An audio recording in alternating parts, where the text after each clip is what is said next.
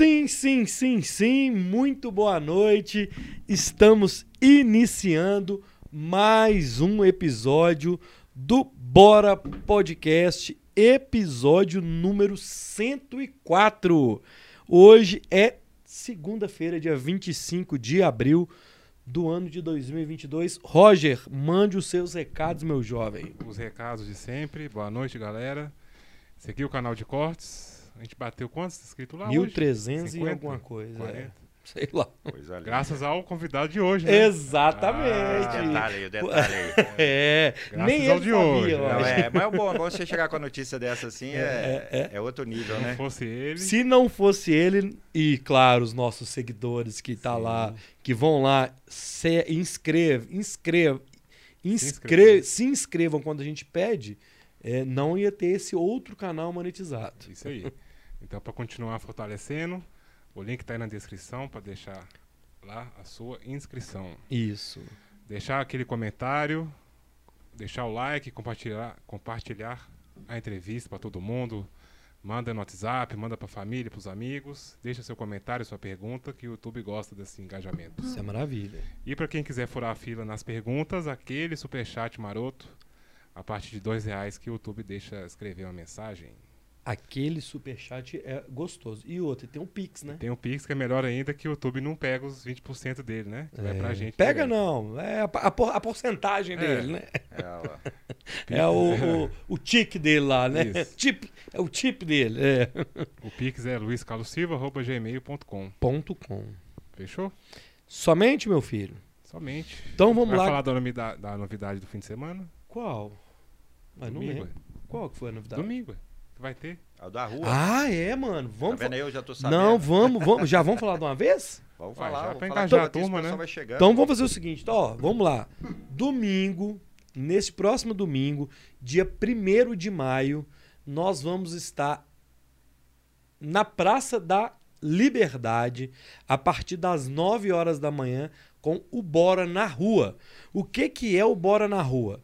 Vai ser eu é, com a cadeira aqui do meu lado, numa mesa com a cadeira, a equipe do Bora vai estar lá e a gente vai poder entrevistar todo mundo que estiver passando lá na hora. Então, se você quer ou tem uma vontade de vir bater um papo com a gente e não tem um contato é, na rede social, vai lá no domingo, a partir das 9 da manhã, na Praça da Liberdade.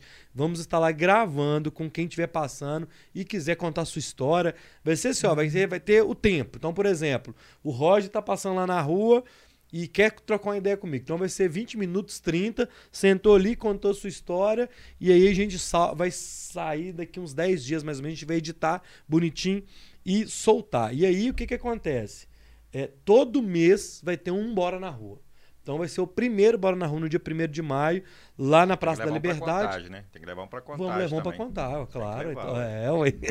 então, primeiro, domingo, às 9 horas da manhã, na Praça da Liberdade. É isso, Roger? Então vamos lá? Galera, o convidado de hoje esteve aqui no Bora, no episódio 23, se eu não me engano, e foi assim, um dos episódios mais legais que a gente teve. E ele não sabe que por conta de um corte lá do vídeo é, do episódio 23, a gente monetizou outro canal. Qual- quais são as visualizações, Roger? Cento e... Não, do outro vídeo. É, o Roger vai puxar ali, mas se eu não me engano, são mais de 130, 140 mil visualizações, um corte dele. Então aqui tá comigo o Sargento Kleber Serpa, o Sargento Serpa. Ô, velho, obrigado, cara. Não, a força é. Foi muito legal porque foi que saiu de um bate-papo que a gente não ia ter noção que ia tomar essa proporção. Pois é, E não cara. tinha nem podcast ainda, né, Luiz? Pois é, velho. Que Não doideira, tinha, né? Não tinha. Eu acho que tem, tem umas coisas assim que, que é predestinado por Deus, então ela, ela é abençoada desde o começo, ela vai fluindo de um jeito que minha mãe sempre ensinou. Se começa dando errado, não vai dar certo. É sempre assim. Se começa. E, as- e, ó, tudo que você vê que a gente mexe aqui começa dando certo, Pois é. abençoado, fluindo. E aí uma coisa que a gente até comentou no dia, é uma coisa nossa, que a gente já conversou isso. É, as pessoas do bem, a- as- quando a gente faz um negócio com verdade, acontece sem a gente saber, né, cara? Sim. É uma, é uma viagem isso, né? Mas é, é- mas é tudo a semeadura que você depois vai colhendo. Porque o problema é que o tempo de semeadura é um, de colheita é mais longo. As pessoas acham que o tempo de colheita que vai ser assim, não, pô. Não é no nosso tempo, né? Não é no nosso tempo. É igual eu falo, é, voltando para o exército. Uma missão que às vezes vai durar 30 minutos é planejada dois anos. Dois anos. Uma missão que aí o cara falou, pô, mas eu servi de inteligência. Igual, por exemplo, está chegando agora o todo mundo vai gravar isso. É uma coisa que todo mundo vai gravar. Quando mataram Bin Laden? É no dia mais doido do ano. 2 de maio. 2 de maio. 2 de maio é o que você fala, 2 de maio foi o dia que mataram o Bin Laden. É. Entendeu? E quanto tempo foi programado, quanto tempo daquela missão? Desde a coleta da primeira formação com o serviço de inteligência, tudo. Os caras vão pegar, ele tá ali, vão lá e vão fazer isso, não. Chega ali, vão, junta aí, vamos lá. William é Bolt, né? o cara treina o quê? Um ano para correr lá 100 metros, 200 é, metros. É. Só que o ser humano já acha o contrário, né? Eu quero plantar durante uma semana e colher o resto da vida Não frutos é bons. E o problema, Luiz, que a, a, colheita às vezes demora. E às vezes eu vejo pessoas assim, que me procuram, falam assim, pô, mas cara, eu tive uma colheita, eu já, eu já passei meu tempo de colher coisa ruim. Mas será que você que define isso, o seu tempo é. de colheita? Não é. O tempo de colheita é aquilo. Cara, às vezes eu, eu fico assim, não, eu fiz muita merda na vida, mas já tem tempo que eu não faço. Então agora já era para estar tá bom para mim. É, mas não é, cara. Você não sabe o que que você impactou, né? É, e aquela coisa, você vai justamente é. o que você foi causando, porque é, aquela coisa, sabe, por exemplo, às vezes pessoa que tem um nome sujo, fala assim. Sei bem como é que é isso. É, não, mas às vezes a pessoa vai falar assim: não, eu tenho nome sujo de propósito. Não. Ah, eu não paguei a loja grande mesmo, não uhum, tem problema, não. Uhum. Só que é que assim, como que a pessoa vai querer ter prosperidade na vida se a pessoa vai querer ter abundância na sua vida se para começar o nome dela é sujo. Pois é. Entendeu? Às vezes a pessoa fala assim, cara, eu tenho todo o objetivo do mundo, mas às vezes o nome tá sujo, será porque comprou um, um tênis e não pagou. Não vou pagar, não. É um tênis. É, aquela loja tem muito dinheiro. Mas a pessoa vai cercando a vida dela de, de sombras, né? Aquela coisa. É, é, é muito, é, é, muito assim, cara, eu, eu falo uhum. que é, é surreal essa parte. Ó, vamos lá, vocês já viram que o papo hoje, ó, gente, o papo hoje vai ser só sobre o exército, é, não. não. É. Hoje nós vamos falar de outros assuntos, mas vamos também, é, se alguém tiver alguma pergunta, pode mandar. Inclusive, eu vou chamar a galera que tá aqui no chat. Rogério tá aqui, boa noite. Marcos Ribeiro, boa noite, Marcos. Terezinha, boa noite a todos. O DJ Barata tá aqui, boa noite. Roberto Andrade, boa noite. Ô, ô, ô DJ Barata, você tá sumido, hein, filho? Tem um tempão que você não aparece. Então vamos ao seguinte, ó, vamos combinar o seguinte. Se você quiser é, fazer sua pergunta, pode mandar aí que a gente responde, mas a gente vai tentar mandar um papo um pouco diferente da última vez, beleza? O Bora Podcast de hoje é um oferecimento do Voi Aqui. Se você quer comprar passagem aérea corporativa, aluguel de automóveis ou hotelaria, mande um e-mail para contato arroba voiaqui.com.br contato arroba voiaqui.com.br manda lá para o Rogério, você faz sua cotação lá é, e faça sua viagem com um agente de viagens profissional, beleza? Eu trouxe para você um presente. Antes de tudo, eu já da outra vez eu ganhei uma caneca, é, já, já voltei para casa, já fiquei satisfeito. Você sabe que você foi o último a ganhar caneca. Foi mesmo? Foi. Porque depois no outro. Aquela foi a última, não fiz mais, porque o, o a gente veio para cá e com os cursos daqui eu não consegui mais ter caneca. Então você foi o último a ter caneca. Tá vendo? É. é. Os últimos serão os é. primeiros, né? e aqui eu trouxe um presente que é um, é um gorro. É um gorro é, de pescoço para quando você estiver nos Estados Unidos um gorro de pescoço do Atlético e não acha aqui para comprar. Isso é uma coisa exclusiva do ah, Galo. É para você, quando você estiver lá, você usar com bastante saúde. Não sei nem se você é atleticano, não, se é. você é americano, o que, que você é.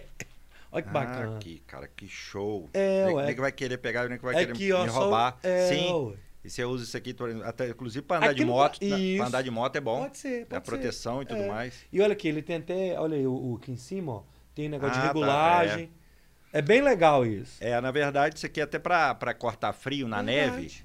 Na neve, quando você vai no estádio, por exemplo, tá ah. muito frio, você coloca aqui, uhum. porque é a sua respiração. Você pode até colocar ela um pouquinho assim. Não, mas é por é... isso que você trava aqui, pode ó, e a respiração. E ela chega a criar gelo aqui fora. Igual eu já peguei 30 negativos, né? Você não vai fazer isso aqui, né? Exato. Aqui, o interessante de você falar isso é o seguinte: aqui eu sou coelho. Co- Eu aham. sou América, eu sou Flamengo. Mas uma coisa que eu deixo bem claro: eu sou Minas Gerais.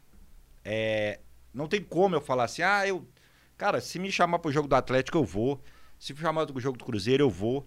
Mas eu sou americano, sou Aham. coelho. Mas eu sou Minas Gerais. Não tem como eu não ser Minas Gerais. Porque quando eu vim pra cá, eu já tava o quê? 12 anos. Aham. Então eu não tive essa coisa assim de ser introduzido por, por exemplo, família, meu Ah, irmão. tá. Aí depois de, pô, velho, trinta e tantos anos, que meu pai chegou pra mim e falou assim: Eu sou atlético, eu sou atleticano.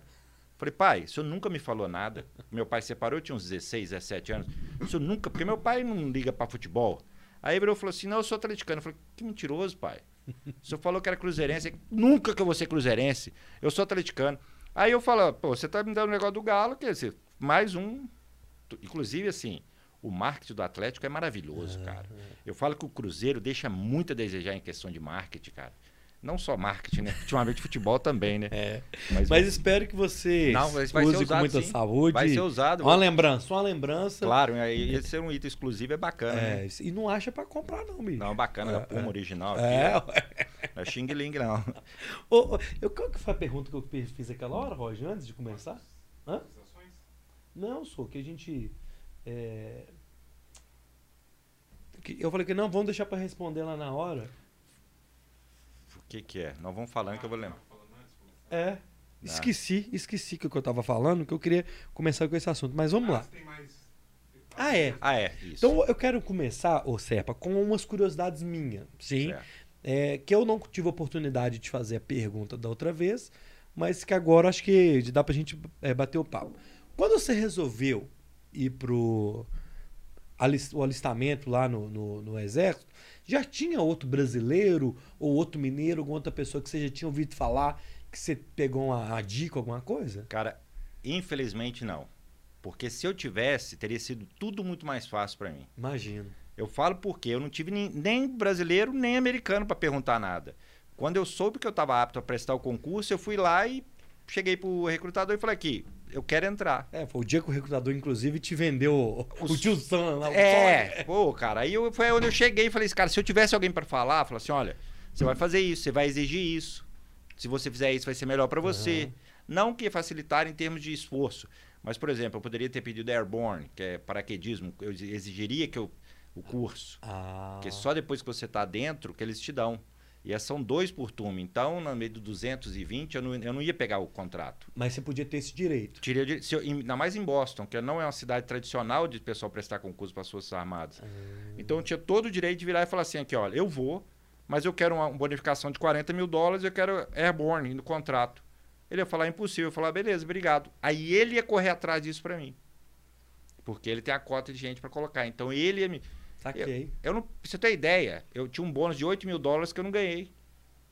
Pior por falta de conhecimento. De conhecimento. E outra coisa, ele virou pra mim e falou: olha, é, na Isso época. na hora de assinar o contrato, né? É, não tinha assinado. Ah. Aí eu assinei o contrato depois que eu fui fazer pergunta. Você entendeu? tipo isso. Porque eu estudei, tomei primeiro o pessoal.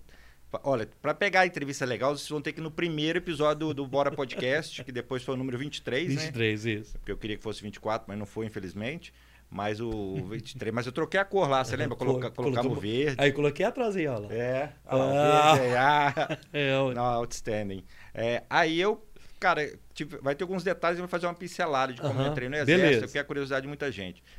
Eu, a primeira vez que eu me apresentei para tentar prestar o concurso, é, eu peguei as dicas do recrutador, mas o que, que é a dica que ele me deu? As matérias que eu tinha que estudar para passar no concurso. Então eu fui cruzão, cara, fui estudar, estudar, estudar, estudar. E era uma coisa até assim, que eu, por exemplo, eu chegava para as pessoas e falava assim: Ah, eu tô estudando para entrar no exército. O pessoal ria na minha cara. Você não vai, não. Você não vai. O que que tinha nesse, nessa apostila lá, ou nesses estudos? Era conhecimentos gerais ou era português, mate- é, inglês, matemática? Inglês, matemática, história, Ah, eh, mecânica. Ah, não, então tinha mecânica. Tinha. Ah. Chama ASVAB. A-S-V-A-E-B. Se, se a pessoa quiser tiver curiosidade de ver, teste de ASVAB. ASVAB, que seria assim em português. Aí ali você tem, você tem o número de perguntas que você tem que acertar em cada área. Aí, cara, eu, pô, estudei, estudei. E aí eu tive que cometer aquele erro que eu comentei no coisa de contar para as pessoas. Falar, ah, eu estou estudando para um concurso. Cara, Nunca conte o que você está fazendo para os outros, não, cara. Você tem que pegar e manter, só contar só depois que a guerra tiver vencida. Aham. Porque se comenta os outros, você não sabe quem está querendo te sabotar. Nem sempre quem está do seu lado é seu aliado. Exato. Entendeu? Nem sempre quem te segue te quer, quer o seu bem. Entendeu? E eu aprendi com a minha mãe. Isso assim, cara, eu vou citar muitas vezes minha mãe, minha mãe é falecida já, mas assim, minha mãe era um poço de sabedoria. Aí, é, e ela me passava sempre essas coisas assim, olha, você fala demais, você fala, assim, inclusive, você chega para os outros já contando as coisas, hum, para com isso. E a gente tem essa maneira, principalmente assim, eu acho que o homem é pior para isso, né? Você tá tipo na fila do banco, você comenta, cara, tô querendo trocar de carro, É. né? tipo isso. E, no- e aí eu peguei, cara, comecei a estudar e fui reprovado a primeira vez. E assim, as pessoas, quando você fala assim que, pô, foi reprovado, a pessoa parece ter um alívio, né? Tipo assim, ah, isso é assim mesmo, cara. Isso não é pra ser, não. Ah, deixa pra lá. Mas assim, as pessoas, na verdade, não estão vibrando com você ali. Não chega aquela pessoa que fala assim, não, cara, mas aqui, você viu onde que você errou? É. Pra você poder consertar, pra você fazer Não. o próximo e melhorar. Tem que pegar mais, mais. Você pegou pesado? Tem que pegar mais pesado. não, mas as tem, pessoas né? não querem isso, entendeu? As pessoas. é, eu até falo que durante os treinamentos, as palestras, que eu falo o seguinte: o ser humano, ele quer todo mundo bem, desde que não melhor que ele. Entendeu? A pessoa, pô, quero todos os meus amigos bem. Mas aí o cara chega, para lá um- uma, uma X6 nova mesmo. O que, que fulano? Tá roubando, cara. Tá roubando. Tá roubando. Que cara nunca prestou, que não valeu nada, nunca prestou. Agora, se o cara tá num carrinho derrubado, é, o cara chega e fala assim, foi engraçado que eu, eu, eu sou apaixonado por carro antigo. Aham. Aí eu, uma vez eu tava morando nos Estados Unidos tinha muito tempo, mas eu perdi contato com muita gente.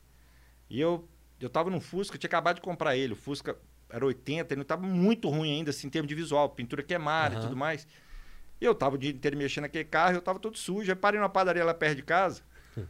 o Luiz Carlos chegou pra mim assim. Pô, cara, quanto tempo? Até me chamou por apelido e tal. Aí eu falei assim, cara, beleza, tal, tal. O que você tá arrumando? Cara, ele me deu um abraço. Cara, se precisar de qualquer coisa, eu tô aí, cara. Não tá fácil pra ninguém mesmo, não. Aí eu olhei pra ele assim e falei, cara, como assim? Eu Aí eu não, não entendi. Aham.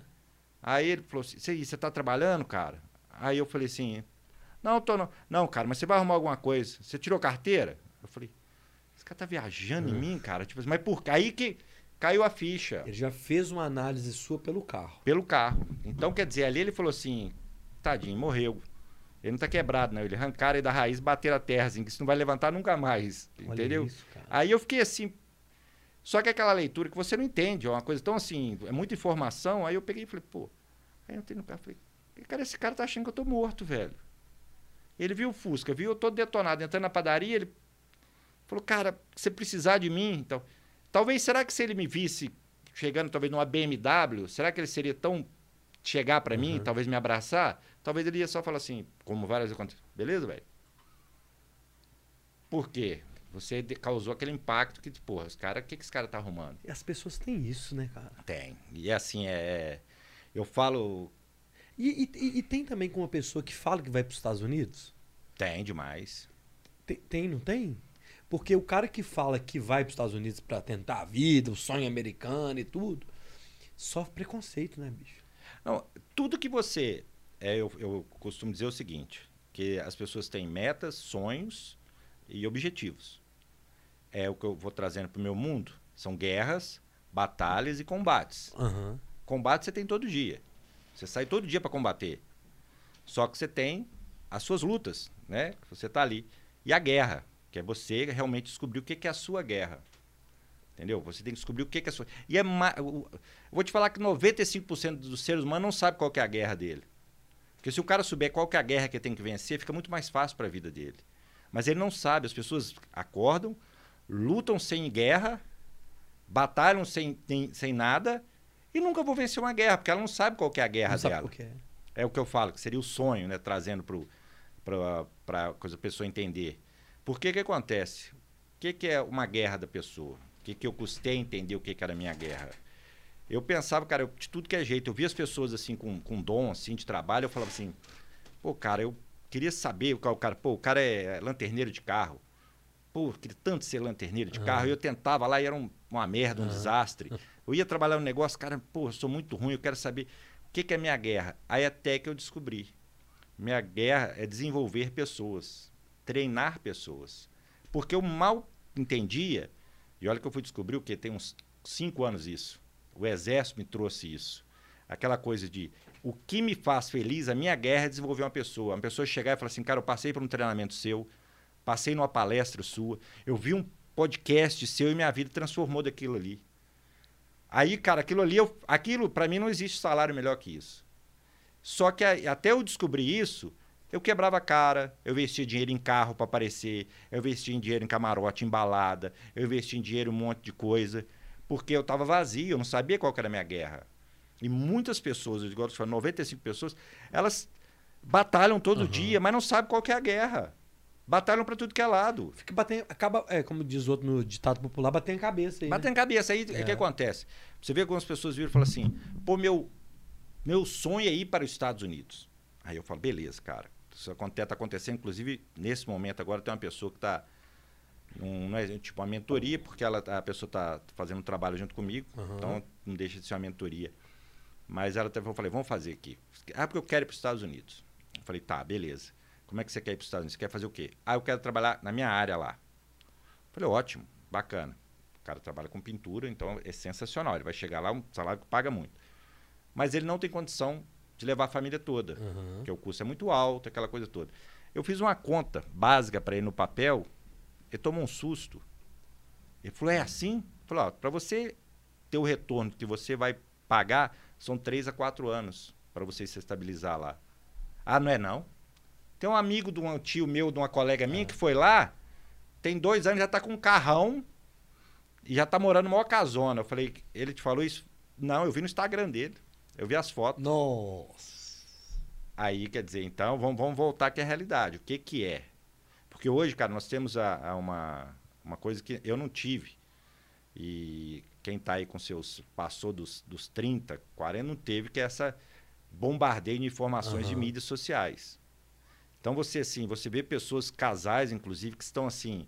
Cara, você olha e fala assim, que casal maravilhoso, vida de novela. Na outra semana, falando tal, separou. Separou, é. Deu um couro na mulher, a mulher deu um couro nele. Gente do céu, mas era o casal perfeito. Eles estavam lá na, na, na igreja, estavam lá no, uhum. no, no, Rio de Janeiro, estavam não sei aonde, e champanhe, aquela coisa toda. Cara, era o casal perfeito. Mas é que tá.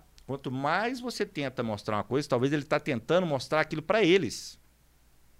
Eles estão tentando mostrar com a rede social o que eles gostariam de viver. Isso. Mas eles não estão vivendo. Ao contrário, eles falam, não, peraí, vamos, que você mesmo falou. É, vou ver aonde eu estou errando.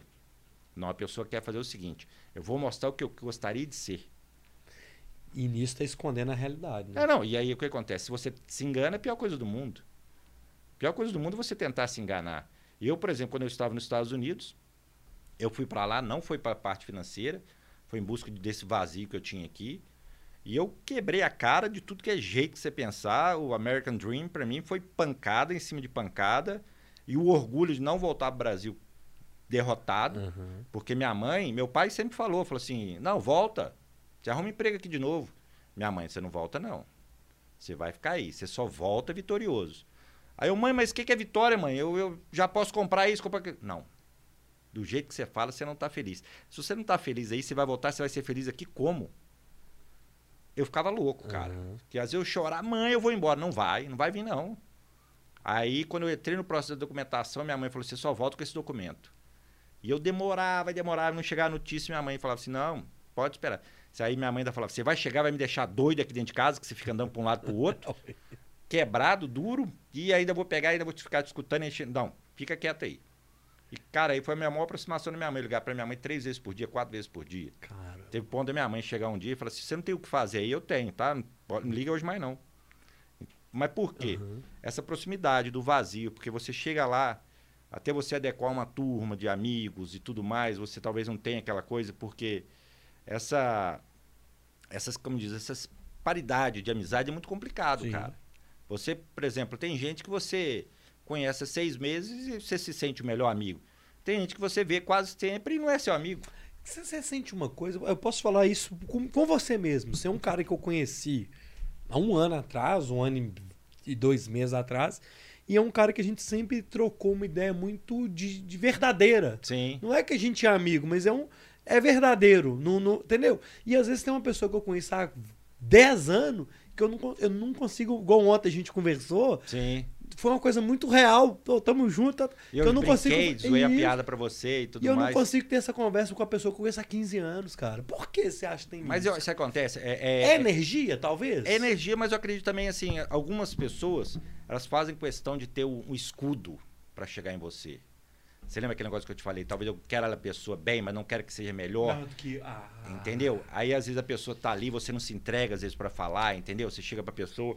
Porque, por exemplo, eu tenho um amigo meu, eu vou falar o nome dele, Gleison. Cara, eu ficava dois anos sem falar com esse cara nos Estados Unidos. Eu ligava pra ele, ele atendia o telefone. O que, que você quer? Falei, ô viado, que, que, que é o que, rapaz? O que, que você quer? Não, você tá me ligando, você precisa de alguma coisa. Você não liga pra saber como é que eu tô, o que, que você quer? Fala logo.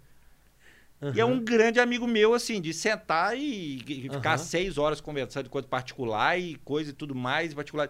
E é um cara que, tipo assim, e aí, o que, que você quer? Não precisa nada de você, não, hein? Aí, quando acabava de falar, você, ah, então, aí ficava lá, às vezes conversava lá 40, 50 minutos, uma hora, parava assim, aqui, ó, eu tenho mais o que fazer, vai, papo de pariu. Então tá, falou, se te fuder. Pá, desligava o telefone. Aí fala, esse cara é meu amigo. Agora tem cara que você liga. Teve até um cara que eu conheci lá de São Paulo. Ele foi fazer um mestrado na Harvard. E eu fui conhecer esse cara. Cara, o cara chegar pra você.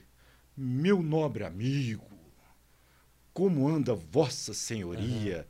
Esplendoroso como sempre. Eu falava, puta que pariu, velho. O cara me deu uma arrebentada, velho, num problema que eu tive que eu fui sair daqui. Nem foi ele, foi a mulher dele.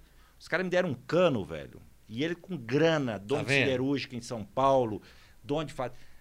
Cara, mas foi um cano. É, eu tava abalado, minha mãe tinha acabado de falecer, Nossa. tava desesperado. Essa mulher entrou em contato comigo, falou: "Ó, Eu preciso que você acompanhe uma retirada de sem terra lá em, no Mato Grosso, Ah. lá em Chavantina, Nova Chavantina, lá no Mato Grosso. Luiz, eu peguei e não perguntei. Só virei, liguei para um amigo meu que é especialista nessa área. Falei, cara, quanto que é minha diária? Quanto que eu cobro? Ele falou, ó, Kleber, eu não saio de casa por menos de X. Aí ele virou e falou assim, fora isso, e outra, é esse X e você vai ter que, não vai gastar nada. Aí eu falei, beleza. Aí liguei para essa mulher de volta e falei, ah, meu preço é esse. Ela, não, é muito caro. Eu falei, ah, então tá. Só que eu tava tão doido para sair fora com o negócio da minha mãe, Aham. queria.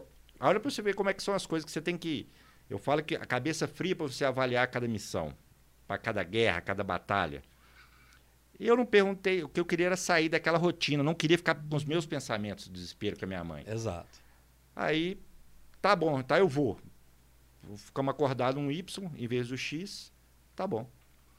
Cara, eu vou, ela, eu tô mandando as passagens. Eu tá. Peguei as passagens, não fiz contrato, não fiz nada, porque eu tava desesperado. É. Não queria ficar pensando. Saí, peguei um, um voo para Goiânia. Cheguei lá para Goiânia, depois você vai para a rodoviária. Falei, beleza, vou para a rodoviária. Chego lá, e tudo do meu bolso. Ah, não, a rodoviária é do meu bolso, o voo ela tinha pago. Cheguei lá aqui, eu falei, eu queria uma passagem para Nova Chavantina. Tipo se fosse hoje, assim, 200 reais. Eu, você é louco, doido. 200 reais? Que passagem é essa? Tipo se fosse hoje, passagem de 200.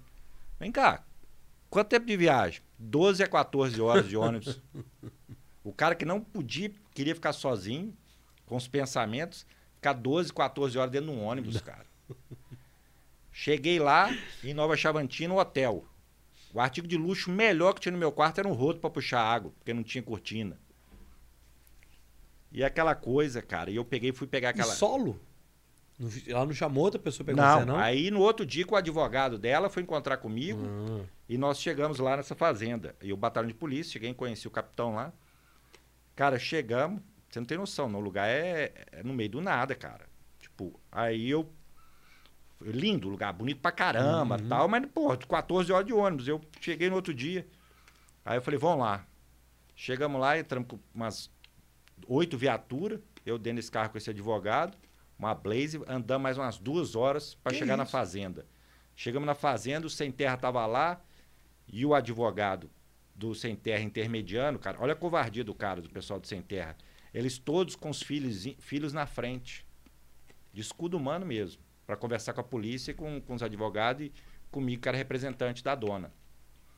Aí, nem o canivete eu tinha no bolso. Porque esse canivete que eu ando com ele aqui, ó, nem ele eu tinha no bolso. Só que eu tava de roupa tática, coturno, Uhum. mochila tática, todo mundo, esse cara tá armado. Aí chegou lá, tal, tal, e o, um cabo chegou para mim e falou assim: Militar, nós já vimos que você é. Nós queremos saber se você tá armado. Eu falei, por quê? Ele falou, não, nós queremos só saber se você tá armado. Aí eu falei, tô não. Aí tá.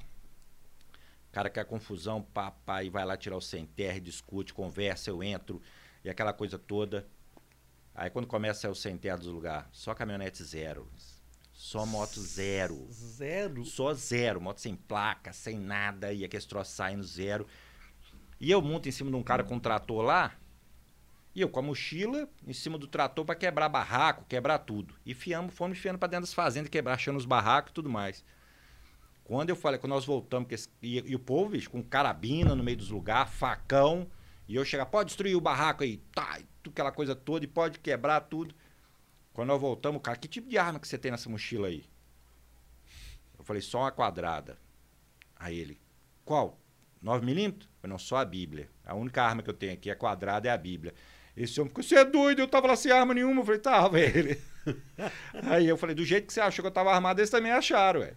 Só que eu tava pirado, cara. Eu tava por causa da situação da minha mãe, fui Aham. totalmente irresponsável. Mas aí esse pessoal não te pagou. Não, aí beleza. Aí, cara, quando o primeiro advogado foi embora, me deixou sozinho lá. Se eu não tivesse feito amizade com os militares, eu tava lá até hoje. Até ontem, às vezes eu tinha chegado hoje. Cara, me abandonou lá, porque ficou, com medo da situa- do, do troço ter agravante. Aí, beleza. Os policiais me levaram de volta, resolvi tudo, peguei os contatos com os policiais tal, fiz amizade com os caras. Voltei para começar. Eu tava tão pancado quando eu cheguei no, no- no aeroporto de, de, de- de Goiânia. Meu voo era tipo às 8 horas da noite. Eu falei, não, eu quero um voo mais rápido. Só tem um agora, mas a gente não troca. Eu falei, então eu compro, comprei outra passagem do meu bolso. Perdi um óculos lá, comprei outro óculos escuro da óculos, caro pra Nossa caralho. Só não, só, só derrota.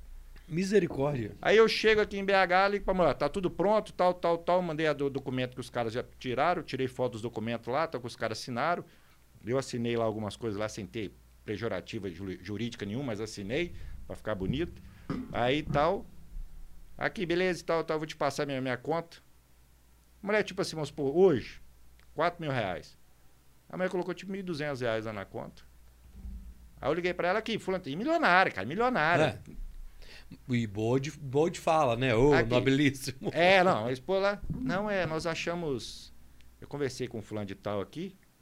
Nós achamos muito caro a sua diária, nós resolvemos te dar uma diária menor. Cara, Caramba. aí eu falei, beleza, tá bom, e tudo. Aí eu discuti, peguei, tentei achar a, a, a conversa no WhatsApp para dizer quanto que era, mandei a conversa para ela. Aí, mas aí entrou a minha falha. Que eu virei e falei assim, depois a gente vê. Hum, Porque como eu estava querendo pegar a missão de qualquer jeito, que eu queria sair daquela situação, de ficar Aham. pensando na minha mãe e Aham. tudo mais, eu falei, depois a gente vê. Depois a gente vê, ela entendeu. Então eu vou pagar quanto que eu quiser. Depois a gente vê, eu vou ver quanto que eu vou pagar. ela vai ver depois também. Mas olha como é que é a coisa da, da, da, da, da semeadura e da colheita. Passou uns seis meses, ela me liga. Aí eu vou atender. Falei, atendi. Ô, Cléber, tudo bem? Tudo bem? Tal, serpa, serpa, serpa pra lá, serpa pra cá. Como é que estão as coisas? Eu falei, tá. Aí ela, falar, você tem o contato do capitão ainda? Eu falei, tenho. É porque eles invadiram as terras lá no outro lado, na outra fazenda nossa, e ele que negociou tudo da outra vez. Aí eu falei, tenho o contato dele. Beleza. Você poderia me passar? Eu falei, não, não posso te passar, ué. Eu vou perguntar para ele se eu posso te passar o seu contato. Ah, você aceitaria ir lá de novo? Eu falei, não. Não. Você esqueceu? Teve a divergência de valores e tudo mais que você me, me deve até hoje? Aham. É, a gente podia até sentar e ver como é que vai fazer, porque eu preciso de mais que você vá lá e faça de novo, é a mesma coisa. Falei, tá. Liguei para esse capitão, o cara me atendeu prontamente, me ligou, entendeu? Falou, aí ele atendeu, fala sargento, primeira vez que eu liguei, fala sargento, beleza? Falei, cara, você tem dois minutos, senhor? Não, pode falar aí, pode falar, deixa eu explicar. Aquela vez que eu fui aí, ela me tratou de pagar tanto, não Você pagou. explicou tudo pra ele. Pra ele, não me pagou, tal, tal, tal. E ela falou que quer que eu vou ir. Eu não vou. Aí ele, é mesmo? Aí eu vou, deixa que eu vou dar um trato aqui nessa aqui, situação aqui. É, pode passar meu contato pra ela, que nós não vamos lá. No... Aí eu falei, já não é comigo. Ah. Já não é comigo. Aí eu fiz, mas é, é gostoso. Você pegar o telefone, ligar e falar assim, fulano de tal, conversei com ele, prontamente ele falou que você pode passar o, o, o contato dele pra você. Agora, o que, que deu para lá, Você nunca mais teve não notícia. tive notícia. Mas é o que eu falo. É, pegou, me pegou abalado psicologicamente, E tirou ficou mais caro vantagem. pra ela lá. Muito mais. mas é o que eu tô te falando. É. Mas é que o, eu falo que o não é libertador. Quando você aprende a dizer o não, é libertador. O vou pensar, depois a gente vê, te coloca em cada buraco, cada cilada. Eu, assim, ainda não tô hoje com doutorado em não, não, mas eu tô, pelo menos assim, eu já graduei, eu acho, com um, cole, um, cole, um college já. Porque Como- não Como diz um, um- um amigo meu, é melhor você tomar um cartão vermelho agora, como é que é, É, do que do que como é que é? É melhor você tomar um vermelho agora do que você acumular dois amarelos e tomar um vermelho depois. Sim. Porque É, porque igual- é, é justamente a situação. Porque se na hora que ela falou assim, eu não pago isso, então eu não vou. Obrigado. é. Não. Mas aí tá, pra você aprender a dizer não, você acha que é com maturidade? Maturidade, assim, é apanhando mesmo. Por quê? Os perrengues, né? É, eu falo o seguinte: tudo na vida você aprende. Quando você tem humildade para dizer que não sabe e procura um mentor, procura um- uma pessoa que, que sabe mais para te aconselhar, ou você vai na ignorância e vai tomar pancada. Entendeu? Porque hoje as pessoas têm muitas coisas assim. Aí eu vou pagar, eu vou assistir uma palestra, que lá assisto no YouTube. Aí eu vou pegar uma, mentoria com uma pessoa. Eu não, eu vejo no YouTube. Eu vejo, cara, Aham, mas é totalmente diferente. A, a energia que você tem com a pessoa, a pessoa saber o que, que os seus problemas, você tá num palco. A pessoa, tanto é que, por exemplo, quando tá a pandemia, eu comecei a dar alguns treinamentos, alguns, algumas palestras online e não fiz mais. Não tem a sinergia, você É. não tem troca de energia. Então, fica uma coisa tão fria, porque uma coisa é você explicar como é que você faz isso aqui, ó.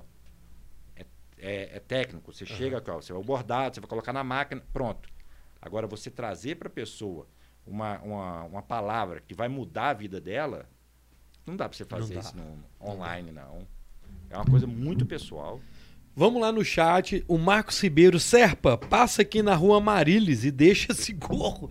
Quem que é o Marcos? É um atleticano doente que tem lá no meu condomínio. Vou mandar um pra ele. Fechou, não, Marcos? Merece não, merece Não, não. mere- Tô brincando. Ô, Marcos, ó. Se você... Ô, Marcos, é o seguinte. Qual que é a sua meta, meu filho?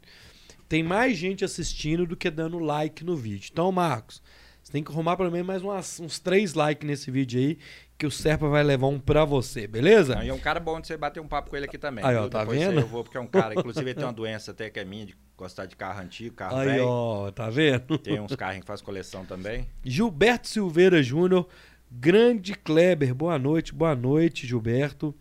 Marcos Henriques Alves, boa noite, meu irmão, boa noite. Roger também tá aqui, boa noite. Rogério Oliveira, boa noite a todos do Bora Podcast, boa noite. Graziele Vieira também tá aqui, boa noite.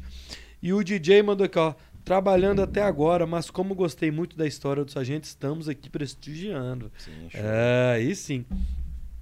Você fala, você dá, pa- eu vi já você postando no seu Instagram, é, palé, é, você dá palestra e dá curso também, né? Sim. Por exemplo, para pro BOP, para É. polícia. Como é que é isso? O que que tem? de- Qual que são os serviços que a gente, por exemplo, você dá palestra motivacional, você dá treinamento, o que que é? Treinamento de desenvolvimento pessoal, Ah, tá. que é um treinamento de desenvolvimento seria é o serviço de que ficou tão babaca o termo, o tal do coach. O- ah, entendi. Porque ficou tão pejorativo. Porque que acontece? Mas Todo ficou pejorativo pelo enganador, né? É, aí virou o termo coach, que na verdade em inglês é o treinador. Aham. Ficou tão assim, porque, por exemplo, para você ser coach, o cara o que, que é? O cara pegava um curso, igual eu paguei o primeiro, que foi na Sociedade Brasileira de Coaching. Na época eu paguei acho que 7 mil reais. Fiquei quatro dias no Hotel Puma em São Paulo. Cara, ali, tal, tal, você sai ali, você é coach. Só que você não é coach. Você tem que fazer todo um trabalho Hum. para você ganhar o diploma. O cara vai falar, diploma eu faço um. E ele pega, não desenvolve mais nada e fala, eu sou coach. Aham. Só que é o seguinte, cara, é, existe uma coisa que é, é muito importante a pessoa entender é o seguinte, quando você procurar um mentor, um coach, alguma coisa, procure saber a história do cara. Não quer dizer que todo coach tem que ser milionário, não quer dizer que todo coach tem que ser o mais bem sucedido, mas o cara tem que ter uma estrutura de alguma que levou a história da vida dele a fazer impactar a sua. Os exemplos dele pode Ah. trazer exemplos para você. Por exemplo, um cara que é hoje, cara divor- divorciado, tem problema com bebida, é, tá com o nome sujo. Você vai procurar uma mentoria com uma pessoa dessa? Não tem jeito. É igual, por exemplo, você vai Porque numa- ele tem que ser uma, refer- uma boa referência. Sim, até assim, que ele tenha aprendido com os erros. Mas aprendeu, né? Aprendeu. É igual, por exemplo, você vai assim numa palestra, é, como ganhar dinheiro. Você sai de lá, o cara tá esperando o ônibus para pegar o ônibus. O cara fala, pô, mas o cara. Não, não quer dizer que o cara é pobre, não, porque o cara tá esperando de ônibus, mas ali já tem todo. Fala, peraí, tem alguma coisa que tá errado. Uhum. Como é que o cara vai fazer? O cara, como ganhar dinheiro, o cara tá esperando o ônibus? Então tem algumas coisas que não batem. Agora, é uma coisa que eu falo que hoje, que eu não tive, e talvez você também não teve, que foi na nossa adolescência, essa facilidade que tem hoje, se você. Porque a, a sua vida offline, você não tem opção dela. Aham. É a sua vida. É o lugar que você mora, é a igreja que você frequenta. Tudo offline você não tem opção. Seu pai você não escolhe, sua mãe você não escolhe, seu irmão você não escolhe. É a sua vida offline. Agora, hoje nós temos a opção de ter uma vida online. Porque em Ma- Mateus 6,22 diz que os olhos são a lâmpada do corpo. Se você alimenta os seus olhos com coisas boas, seu corpo terá será frutífero. Só que se você se alimenta no online, você pega, por exemplo, pega o seu Instagram, vê quem que você segue. Por exemplo, eu, quando era adolescente, achava o máximo escutar racionais. Pô, aquilo pra mim, cara, era pô, sensacional, velho. Tipo, porra, o cara tal, Deus não deu pra mim, mas disposição pra tirar dos outros, tal. Uns papos assim, que aí você fala assim, Cara, eu tava, na verdade, tava alimentando meu espírito de coisas pesadas, de violência e tudo mais, mas eu não tinha esse excesso que hoje os jovens têm. Se você pegar seu Instagram e ver o tipo de gente que você segue, você vai saber onde você vai. Cara, tem gente que pega. é, esses dias para trás eu tinha um cara que eu seguia, até que era um, um cara da região aqui, eu seguia por apoio. Aham. Pô, o cara começou a colocar só ele, se ele estiver escutando aqui, ele vai saber que é ele. É, eu assistindo, ele. O cara só começou o negócio de furúnculo, espirar, estourar espinha no Instagram do cara. Pô, bicho, eu tô lá. Aí o cara vai pegar, me, me alimentar com um negócio desse, deixei de seguir. Falei, desculpa, deixei de seguir. É. Porque você tem que seguir. Aí o cara, ah, eu acho engraçado. Pô, beleza, tira aí lá, sei lá, 10 minutos, meia hora do seu dia para você olhar coisas engraçadas. Mas você vai ver, o cara só segue humorista, só segue isso. Você viu o Will Smith? O cara que eu seguia, né, sigo, até parei de seguir, depois segui de novo, pela atitude que ele teve durante o Oscar. Aquele cara é sensacional. Eu sigo ele porque ele é um cara hiper mega das ideias dele, inclusive ele pecou no que ele fez. Mas você procurando pessoas que são produtivas, são pessoas que vão trazer algo para sua sua vida, você vai estar alimentando sua vida de coisas boas. Agora não adianta o cara falar assim: ah, eu quero ser bem sucedido. Só segue MC, só segue é, é- é negócio de. Igual, por exemplo, eu entro em grupo. Os caras colocam milhões de grupos de WhatsApp. Você recebe ali só assassinato, Só. putaria, pornografia, é, marido sendo traído, mulher sendo traída. É só isso. O que, que você está alimentando, cara? Você está alimentando o seu espírito com aquilo, porque sua janela, como mais uma vez falando, quem quiser olhar, é Mateus 6, 22, os olhos são a lâmpada. Então, se você tá ali, deixando aquilo lá, pô, o cara, igual que tá assistindo o Bora Podcast, tá pegando alguma coisa. O cara tem cara que entra só para ver negócio de sangue. Igual eu falo, quando que você deve assistir canal aberto? Nunca.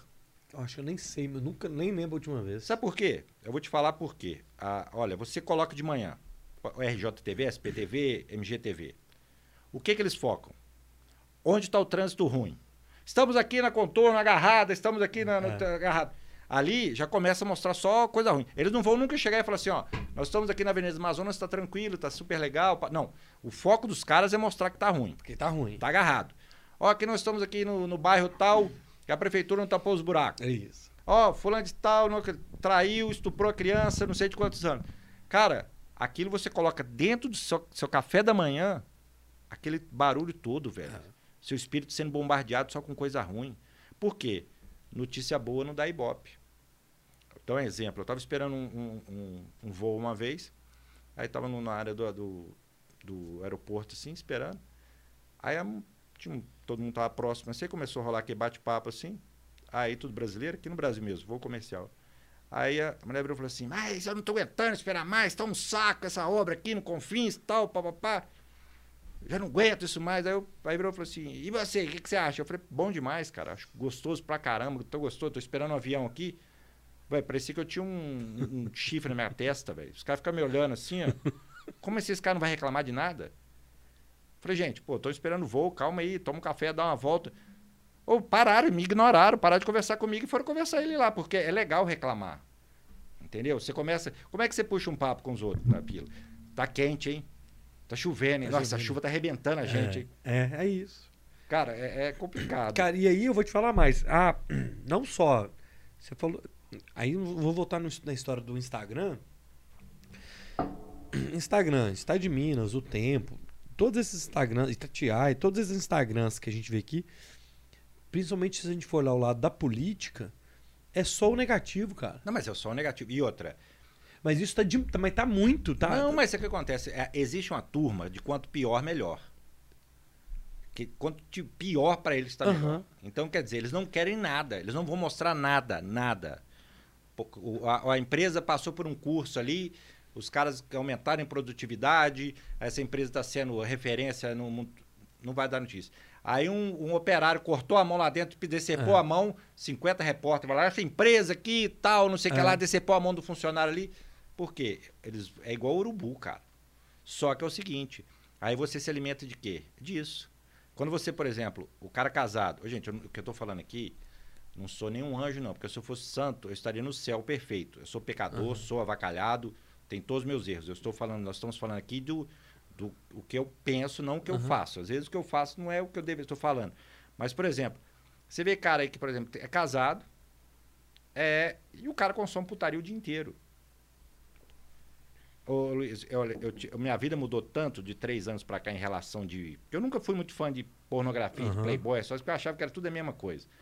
É, eu nunca fui muito fã de pornografia, mas depois que eu tive minha filha, ver minha filha. Hoje, meus olhos para as mulheres tipo, mudou muito. Entendi. Porque, cara, aquilo ali vai ser um cara que vai estar tá olhando minha filha. Entendeu? Eu lembro que quando eu mudei para os Estados Unidos, os Estados Unidos, se você olhar para uma menina, por exemplo, 18, 19 anos na rua, os caras olham para você e falam assim: What the fuck you looking at, man? Que porra é que você está olhando? A menina é nova. E aqui no Brasil, nós temos principalmente um estado que eu não vou falar que é o Rio de Janeiro, não, mas existe uma cultura de novinha, Sabe essa coisa? Tem, mas, pegar... tá em todo lado isso. É, mas agora no Rio de Janeiro chega a ser nojento, é, por causa da, da, das comunidades, é, é. entendeu? É, eu falo assim, essa coisa do, do, do, cara querer novinha, querer como troféu, que ele quer como troféu, uhum. entendeu? E aquilo ali, cara, aí o cara, pô, será que o cara desse não tem uma filha, não tem uma irmã, não tem uma mãe pro cara espelhar e falar assim, pô, alguém que vai estar tá vendo isso aqui, ó. Cara, mas isso é falta do quê? É falta de edu educação? O que, que é isso? O que, o que está trazendo essa sociedade brasileira para esse lado? Cara, cara eu, eu acho que tudo é igual, por exemplo, o porte de armas. Vamos passar para esse lado aqui, que é o, o porte de armas, para você entender o que é cultural. Uhum. É, hoje o Brasil, o cara ter a posse e tal, você tem todo um processo que você tem, tem que estar com, com bons antecedentes, tem todo um processo. Mas agora, a posse é você ter em casa. O porte é você poder andar com ela. O brasileiro não está preparado para isso. Psicologicamente, nós temos ainda aquela cultura machista de não levar desaforo para casa, uhum. de minha honra. Não, se eu tomar um tapa na cara, eu meto um tiro na cara dele na hora. E lá fora, eu já vi gente discutir, de chegar quase beijar na boca, de cuspir assim um no outro, e ninguém coloca o dedo no outro. Porque sabe que se você der um tapa no cara, é uma lesão corporal, você fica pelo menos seis anos preso. Aqui o cara mata. O policial então, sai depois punição, dele. Né? É. O policial tem que fazer lavrar o boletim de ocorrência e tudo mais, o cara sai no outro dia. O, o, policial, às vezes, o vagabundo sai no outro dia, na e mesma hora. se o policial fizer alguma coisa com o vagabundo, ele vai Não, é para... É arriscado corregedoria, é arriscado ah. perder até o, o, trabalho. Ele também tem, é. ele tem família para criar. É. Então, é, algumas coisas culturais, até nós batemos um papo a respeito daqueles vídeos, algumas pessoas vão entender. Circulou ultimamente, inclusive tem um até no meu Instagram, de um, um, veterano na cadeira de roda e uma bandeira americana cai. O veterano levanta da cadeira de roda e tal lá para dobrar. Pra dobrar. É, é porque aquela, inclusive o jeito que eles dobram é para funeral, aquela, aquele jeito que eles dobram a bandeira ou para guardar é a mostra quando é um triângulo. Uhum. Eu fiz o chama funeral detail. Quando eu estava no exército, eu fui um dos caras que na Alemanha que teve treinamento para acompanhar o enterro de outro militar. Ah, então tem isso, a forma e tudo. Tem, ah, não sabia. Tem. Tá você forma em triângulo, Aham. separa, tem um espaço para depois você fechar, entrega e você entrega para a pessoa, ou você tem um display para você colocar ela. Ela fica geralmente em forma de triângulo, Aham. a bandeira. E aí tem um vídeo também que o pessoal usou como supostamente antipatriotismo de uns lixeiros usando a bandeira do Brasil para juntar o lixo e jogar dentro do carro. Aí um monte de gente me mandou esse vídeo. Um monte de. Posta aí, sargento. Pô, um absurdo. Eu falei, gente, eu, infelizmente, eu não posso dar resposta para todo mundo e também não vou ficar dando resposta porque eu não quero brigar com ninguém. Mas é o seguinte: você só dá o que você recebe. Você nunca pode oferecer uma coisa que você nunca teve. Como que você vai oferecer patriotismo se você não sabe o que, que é? O Gari ali, ele usou aquilo como um pano, como uma forma de melhorar o trabalho dele. Ele não usou, ó, é o símbolo nacional, o símbolo maior. Então, quer dizer, você não oferece o que você nunca ganhou. Ele não então, tem nem noção. porque nas escolas, moral e cívica, antigamente, você tocava o, o hino, você acompanhava, você eh, sabia o hino. Cara, você pega uma, uma, um- uma, uma criança hoje, per- pergunta se ela sabe cantar Não. o hino nacional. Não estou dizendo que eu sei cantar ele todo também, não, mas pelo menos arrisca alguma coisa. Eles não sabem nem o que, que é, o que, que é um hino nacional. Sabe não. Não sabe o dia da bandeira, não sabe o brasão da República, não sabe nada. Aí o que acontece? Se você pega essa criança toda que, é- que foi com essa escolaridade, que é o Gari, que hoje o Gari tem que ter segundo grau, mas ele nunca aprendeu nada disso. Eu falo que duas coisas que deveriam ser ensinadas nas escolas e não, deveria, e não são eh, ensinadas é a Bíblia e a arma. Que é as duas coisas que você fazem forte. A Bíblia espiritualmente e a arma para proteger seu lar. Mas não são ensinadas nas escolas. Porque hoje um tal de todes do demônio aí que estão aí, é só trazendo isso, porque assim, cara, o cara que fala que o maligno não existe, igual eu falo, eu não discuto nada. Mesmo se eu não fosse, como eu falei, Minas Gerais, você me deu um negócio atrás, eu não discutiria. Eu, eu virava, ah, velho, isso aqui eu não pego, não, tem isso que nunca. Não é a minha cultura. A minha cultura, cara, eu respeito a tudo e a todos. Entendeu? Tenho um monte de amigo gay, até que tem uns caras que tem podcast, é, atleticano também. Entendeu? Eu não tenho esses negócios, cara. Só que aí o que acontece? É, existe hoje um espaço pro maligno entrar na casa de todo mundo. Aí quando você fala assim, aí eu não aceito que minha, minha, minha filha entre na escola militar. Mas aceita qualquer coisa dentro da escola lá e tá tudo, tudo ok. Então, como que você pode ter uma cultura de patriotismo, de civismo, se ela não é ensinada nas escolas, muito menos dentro de casa? Olha, minha filha tem três anos. Nós estávamos comendo uma, uma carne semana passada, aí tinha uma viatura policial parada lá na frente. Aí minha esposa, virou, a minha filhinha virou e falou assim: a polícia, papai. Tipo, eu falei, por que, que você está fazendo isso? A polícia, a polícia, vai pegar a gente. Aí eu falei, vem cá, vamos lá. Peguei ela, falei, tudo bom, cabo? Me, me apresentei, sargento Serpa. Aí tudo bom com o senhor, sargento? Foi tudo bom? Você é minha filha, tal. Aí ele- a primeira coisa, cara, um cabo, a primeira coisa que ele fez, olha aqui a luz. Já ligou a- a- o giroflex, a minha filha já maravilhou com, com a luz. Tudo bem e tal, cara. Bicho, ela ficou assim, maravilhada, vendo a viatura, vendo tudo. Quer dizer, ali você constrói a minha filha sabendo que o militar está para apoio. Quando nós estávamos em Brasília, minha filha, ela nasceu em Belo Horizonte, mas ela é cidadã americana, nós fomos buscar o passaporte dela no, no consulado. Ah, No hotel que estávamos em Brasília, tinha uns militares do Exército Brasileiro. Eu peguei minha filha, na época ela estava com uns dois anos. Foi durante a pandemia. Falei, Cecília, vamos lá, você vai falar obrigado. Aí ela virou e falou assim, tá. Ela não sabe que nada. Eu chegou pro policial e falei, o que, que você vai falar com, com os militares? O que, que você vai falar? Ela, obrigado. Cara, os caras olharam para mim. Lógico que os caras falaram, esse cara não é daqui. Porque faziam isso comigo. Quando eu estava fardado nos Estados Unidos, as crianças chegavam para mim, hey, thank you, thank you for your service. Obrigado pelo seu serviço. Então minha filha faz isso. Quando ela vê um policial, ela vai aprender que ela vai lá e vai falar assim, obrigado. Porque o policial está ali para defender. Só que aí, por exemplo, hoje tem pai que ensina assim, se você fazer qualquer coisa, eu vou chamar a polícia para você. A criança cresce como o quê? A polícia está para me punir. E a polícia não está para punir ninguém. Se você é cidadão de bem, você não vai ser punido nunca. É, cara, é um trem, é um trem tão maluco, porque ela, um exemplo da sua menina é um ótimo exemplo, porque ela é uma pessoa, um ser humano puro ainda. Sim. Ela tá, é um pote vazio. Pote vazio, Ele justamente. vai, ser- vai- gente- ele vai entrando coisa ali naquele pote. Vai entrar poeira, vai entrar água. Tô falando galo, ela chega e o galo ganhou. Ela não sabe o que ela tá falando. É. Olha, eu, eu falo, quando eu falo que a- a- os olhos são a, a lâmpada do corpo, minha filha um dia estava dentro do, do, lá de casa, ela começou, o seu colinho quer me assentada. Então, aí eu, três anos, cara. Falei, Cecília, tu caiu da laje? O que, que é isso? Minha esposa fica doida, porque às vezes eu converso com ela, parece que eu tô conversando com um É. adulto, né? Aí, minha- você não pode conversar com ela assim, não. Eu falo, tá bom, é, Cecília, onde você está? É a música eu gosto. Se você ligar pra ela aqui agora, Cecília, qual a música que você mais gosta? A Senta Danada. Tá vendo? Nós estávamos num casamento, tá ela lá assim, começou a tocar Senta Danada, ela sabia cantar música. Então, quer dizer, e aí o que, que eu virei pra minha esposa? Porque eu gosto de sertanejo, gosto de tudo. Às vezes tá numa rádio, tá na BH, tá na Uhum. Liberdade, essas músicas tocam toda hora. Tá dentro do carro, você não tá policiando o que, que tá passando pra dentro da sua casa.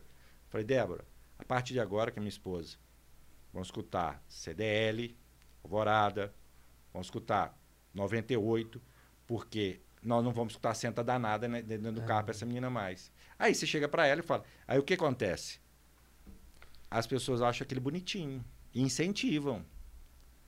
Cara, não tem como você também cortar tudo, porque você não pode colocar a Sim. criança numa bolha. Sim, sim. Mas aí eu vou te falar, você alimenta o que dentro da sua casa? Por exemplo, o que eu faço? Às vezes eu tô lá em casa que eu não assisto televisão, tudo mais, tudo mais. Eu ligo. Às vezes eu tô lá em casa, tal, eu tô mexendo em alguma coisa, para quero escutar um barulho, que eu tô fazendo qualquer coisa, eu ligo a televisão. Eu coloco no- na Rede Vida, TV Aparecida, na Canção Nova, na, na própria, eh, na Record, em outras eh, Uhum. protestantes também, não tem problema nenhum. Coloco canais e ali eu não estou prestando atenção. Mas o que está entrando dentro do meu lar? A palavra de Deus. Eu posso não estar prestando atenção, eu posso estar pegando um insight, uma coisa ou outra, um pastor falou uma coisa. Esse dia para trás eu coloquei e tal, estava passando um, um pastor falando, eu parei e fiquei fazendo algumas coisas. Quando eu dei por mim, eu tinha parado de fazer tudo e estava vendo a pregação do pastor. Aí eu falei, cara, parece que está sendo para mim. Mas estava sendo para mim. Claro. Mas por que, que chegou até mim? Porque eu deixei o canal aberto. Aham. Agora, como que eu vou deixar lá para ver, vale a pena ver de novo? E vai, vai trazer o que para mim? Você acha que, eu vou dar um exemplo assim, é porque você viveu fora, eu não sei como é que é, que é- esse período que a gente está vivendo está sendo um momento para a gente ter um pouco desse discernimento. O que, que eu quero dizer? Que o americano já passou por isso, em algum Sim. momento lá atrás. De você, opa, aqui dentro da minha família vai entrar o que eu quero de coisas boas. Aqui na minha família eu quero que seja desse jeito. Ó, eu quero eu acho que para minha família é melhor isso. Eu acho que o país, para minha pátria, nós temos. Acho que você acha que é um processo evolutivo brasileiro, talvez? Porque a nossa pátria ela é muito jovem e, e- e- Jovem e explorada, né? e é, a gente veio disso, né? Assim, é, você acha que tem a ver isso ou não? Faz parte da nossa história? Sei lá, daqui 100 anos não vai ser isso? Vai ser um pouco mais evoluído, talvez? O problema é que. Eu tô sendo um pouco lúdico, assim. não, mas nisso, é, é a, o, o correto seria isso que você está falando. O raciocínio seria esse. Nós estamos num processo de adaptação, nós somos aí numa nação nova, nós temos Já tá virando. Por exemplo, eu morei na Alemanha dois anos. Tinha prédio que estava lá que antes do Brasil ser descoberto, o prédio já existia. Pois é, tá vendo? Eu isso, falei, não, isso não pode ser não. Eu Peraí, no Brasil não tinha sido descoberto, É. esse prédio já estava aqui. Entendeu? Aí, pô, eu, eu- em, em, Nuremberg, Nuremberg tem uns prédios lá que Hitler acompanhava toda aquela trajetória mitológica. Você chega lá, você vê aquilo tudo. Então, quer dizer, você vê. Só que o que acontece é o seguinte. Mais uma vez eu vou colocar meia culpa na- no- nas televisões, nos Aham. canais de televisões, para não falar uma só. Vou falar todos. O que acontece, cara? Eles eram do turma do quanto pior, melhor. Então o que acontece? Você pegava hoje, por exemplo, um cantor, eu pegava o, o Luiz. Pô, o cara canta meia, mais ou menos, sei o que lá, mas dá pra me fazer um dinheiro em cima dele. O que, que eles faziam? Levava você em dois, três programas, um Faustão no domingo, você dava consagrado pra É. fazer show. Exato. E às vezes você era uma Anitta da vida. Eles foi, apesar que a Anitta tem talento. Ela é um lixo. Ela é um lixo.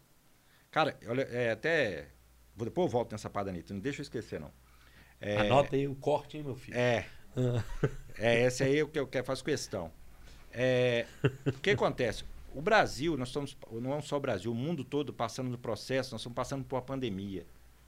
onde se você não mudou, com esses dois anos praticamente de pandemia, você não muda mais não, cara.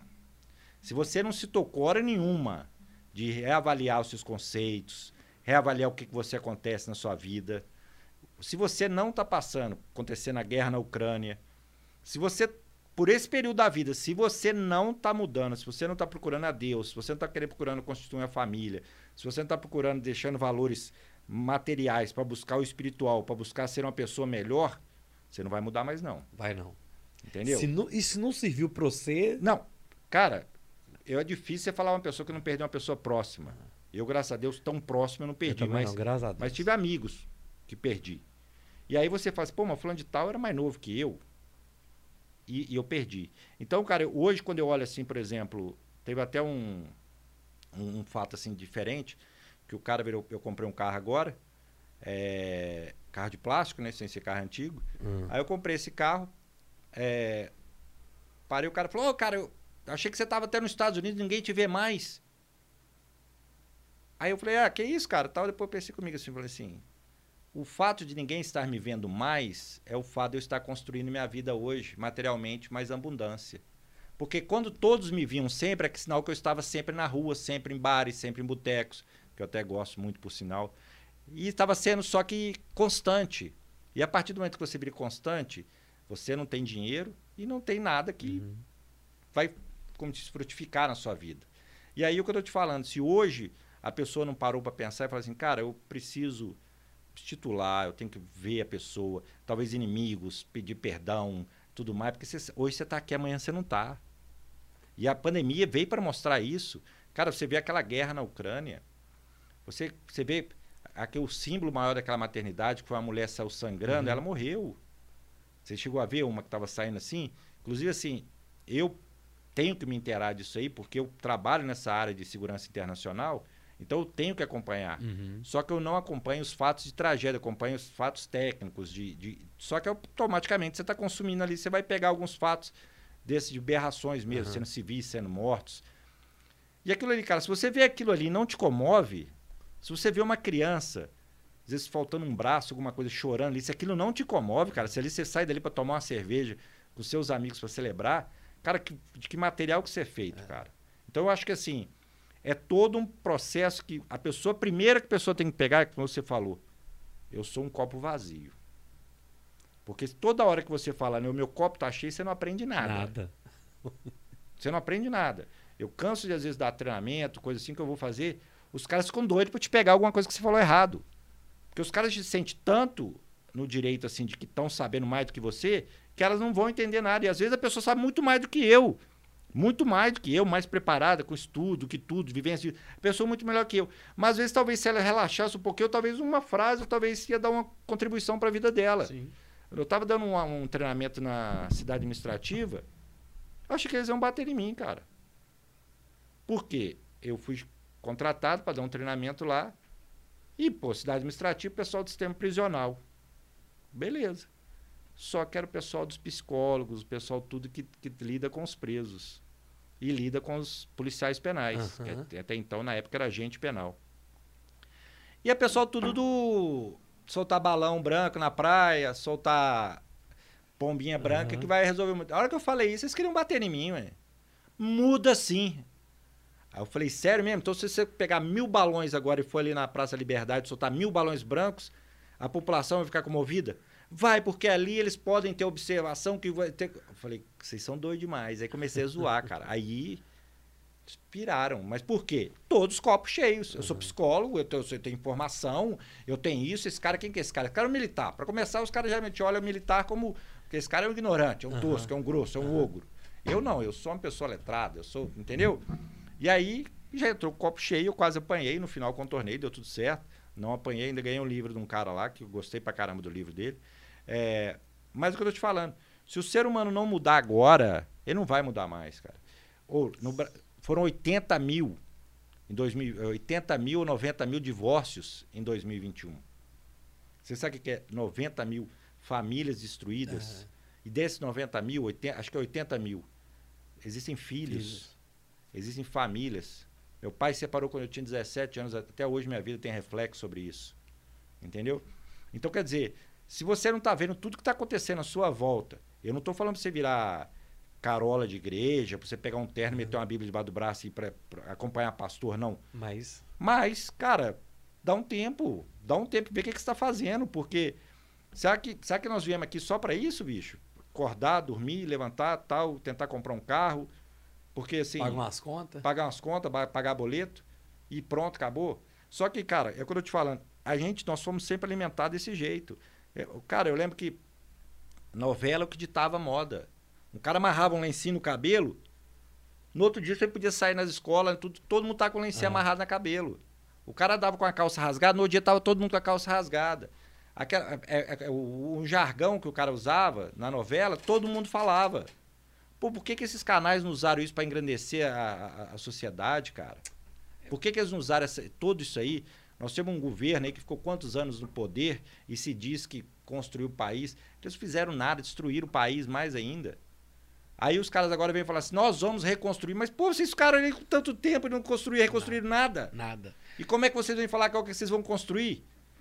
Pô, é a mesma coisa que eu ficar com a minha esposa 10 anos traindo ela. Aí ela se separa, casa com outra pessoa, eu vou ter uma chance. Ó, volta comigo que nós vamos ser uma família feliz. Como você teve 10 anos do meu lado, você só me traiu, me trouxe discórdia, trouxe tudo. Agora tem uma outra pessoa e você quer que eu volte para você? Você caiu da laje? É, é isso. Você entendeu? É o que acontece? É, é, é, é o, que, o, que, a chance de melhorar que as pessoas têm. E outra coisa também, se você tem como sua guerra principal, isso aqui é importante a pessoa prestar atenção. Se você tem na sua guerra, no seu sonho, conquistar algo para você, você está errado. Porque você tem objetivos e metas, que são coisas palpáveis, comprar um carro, mas isso é egoísmo. Você tem que tentar conseguir alguma coisa que mude, impacte a vida de pessoas à sua volta. Aí você vai estar tá conquistando algo. Que aí você parte hoje, por exemplo, faz um exercício para se eu morrer hoje, quem que vai sentir a minha falta, que eu estou falando falta mesmo, de necessidade. Por exemplo, pago lá em casa, eu entro lá com a educação da minha filha, pago as contas. Quem que vai sentir falta? Tem gente que, cara, morre amanhã, nada muda. Nem no trabalho dele. Os caras chegam e falam assim: ó, já sentou tá aí na cadeira e pronto. E pronto. Cara, você não faz um trabalho comunitário. Você não participa de nada. Você não ajuda ninguém. Você não faz a diferença, não impacta, não impacta a vida de isso. ninguém. Que vida que é essa, cara? Você não, nada, nada. Aí o cara, não, eu, eu tô. Tô muito bem hoje, eu, tenho, eu moro na cobertura, eu tenho carro tal, tal, tal, beleza, mas. E quem que você ajuda? Ah, eu ajudo, eu dou emprego para tantas pessoas. Não, isso aí beleza. Isso aí você, através disso, que você está ganhando mais. Mas qual a diferença que você faz na vida dos outros? Ah, eu pago dízimo, eu devolvo o dízimo. Não, mas isso é obrigação sua. Você devolve o dízimo? Você acabou de falar, você devolve, você não está pagando. Então as pessoas, cara, por isso que o mundo fica vazio. As pessoas estão sempre buscando, eu quero isso. Ah, eu quero comprar um carro. Só que, cara, eu comprei meu carro, comprei um carro 2022 uma semana, eu já estava assim, qual carro que eu vou pegar em, em, em, em seguida? Porque o bem material ele é isso. É, é como se fosse um ele, ele Você quer outro. Cara, meu carro é 2022. Aí ele não é a versão completa, que não tem teto. Eu olho o carro assim que tem teto. Pô, devia ter pago 30 mil a mais para ter pego com teto. Porque, cara, o bem material é aquilo que eu falo, o ser e o ter. O ser é muito difícil, o ter é fácil. Cara, você, por exemplo, se você ganha hoje R$ 1.500 por mês, você virar e falar assim, ah, eu vou ter uma cobertura na Vera Solto, eu vou morar lá no, no Alphaville. Ah, tá, pode ser impossível? Pode, mas pode acontecer amanhã. Você pode mudar de emprego, você pode estudar, você pode raspar, você ganhar um, sei lá, um, uma loteria. Agora, se você faz um planejamento para impactar a vida dos outros, você não precisa disso. Você pode doar seu tempo, você pode fazer um trabalho voluntário, e aquilo ali vai te engrandecendo. Aí você vai fazer um network melhor. Porque, cara, eu desconheço pessoas que andam em boteco, lugar de bebedeira, tudo mais, que constrói impérios. Que é bom, eu vou, eu vou em botiquinho, adoro um botiquinho, sentar ali, comer um tiragosto, tomar uma cerveja, bater um papo, você dá uma desacelerada, mas você tem que tocar a sua vida. Tem cara que a vida do cara é só beber. Aquilo é o meio de vida do cara. Não, e, e eu. Porque eu vou até jogar um pouquinho de, de, de, de pedra no, no, no marketing de, de, um cara aí. o tal do sextor. O que, que é o sextor? É um mantra para quem tem uma vida merda achar um motivo para dizer que é feliz. Porque naquele dia ali, ah, quem trabalha aí não tá trabalhando, pode olhar. Cara, aquilo ali, sabe o que, é? Pro cara que é um miserável, não ganha porra nenhuma, não tem nada, ele fica alegre porque sextou. É um dia da semana normal que ele não vai produzir. Então na segunda-feira ele vai estar de ressaca, então ele não produz. É Só- mais um dia que ele não vai fazer nada. Aí nós estamos tirando quatro dias da semana que ele não vai fazer nada. Aí você trabalha final de semana. Ah, mas sextou. Não tô falando não, o marketing do cara é sensacional, eu acompanho as coisas dele, inclusive ele até falou um negócio de quaresma aqui, um monte de gente mandou pra mim, porque na quaresma eu não bebo nem como carne. Ele falou, aí os caras mandaram tudo pra mim. Mas só que a pessoa tem que entender que aquilo ali é o marketing, é uma brincadeira. Mas tem gente que faz aquilo de estilo de vida. Faz. Tem cara, o, o cara chega meio-dia, sextou, fica desesperado, eu tenho que tomar uma, já não quero trabalhar. Eu tinha um supervisor que ele falava que quem trabalhava de sexta-feira é pai de santo. Quem trabalha de sexta-feira é pai de santo. Aí, cara, o cara vai construindo aquele negócio assim, mas você vai ter o quê de, de, de, de- de frutos na sua vida se você já pensa que trabalhar é algo penoso para você? Aí você não produz na sexta, você nunca vai ser promovido, você nunca vai fazer nada, porque sexta-feira você já está querendo beber, aí você vai beber na sexta. Aí eu comento até um dos treinamentos que eu falo é o seguinte, gente, sextou é maravilhoso. Mas faça primeiro um sextor no mês, em vez de quatro sextor. Você vê o tanto que seu dinheiro vai sobrar, o tanto que você vai produzir melhor, mas a pessoa não, ela tá fadada aquele negócio de sexta-feira. Sextou, tem que tomar uma, tem que fazer isso. O cara morava nos Estados Unidos, eu nem sabia que era sexta-feira, não sabia nada, eu só trabalhava.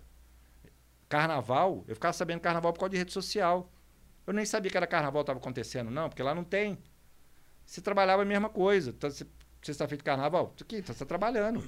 Lá não tem esse negócio do sábado e do domingo, não, né? Todo mundo trabalha, né? Não, tem, tem, sábado e tem, domingo, tem o sábado mas... domingo. Mas não tem esse estigma de, de eu tenho que beber, eu tenho que farrear, eu tenho que me acabar, eu tenho que destruir, eu não tenho que produzir. Porque aqui no Brasil é. É, ué. O cara, se o cara não moer tudo, o, o cara não, não. Só que acontece o seguinte, cara, pô, você vai num lugar igual eu fui ontem, uma cerveja de 17 reais. As outras na faixa de 13. Tá barato, porque sexta fundo tava R$19,80 uma garrafa. Aí. Pô, cara, Tomei três garrafas, 60 conto. se você comer alguma coisa, você deixou cenzão ali. Nós estamos falando de quase 10% do salário mínimo. É, é.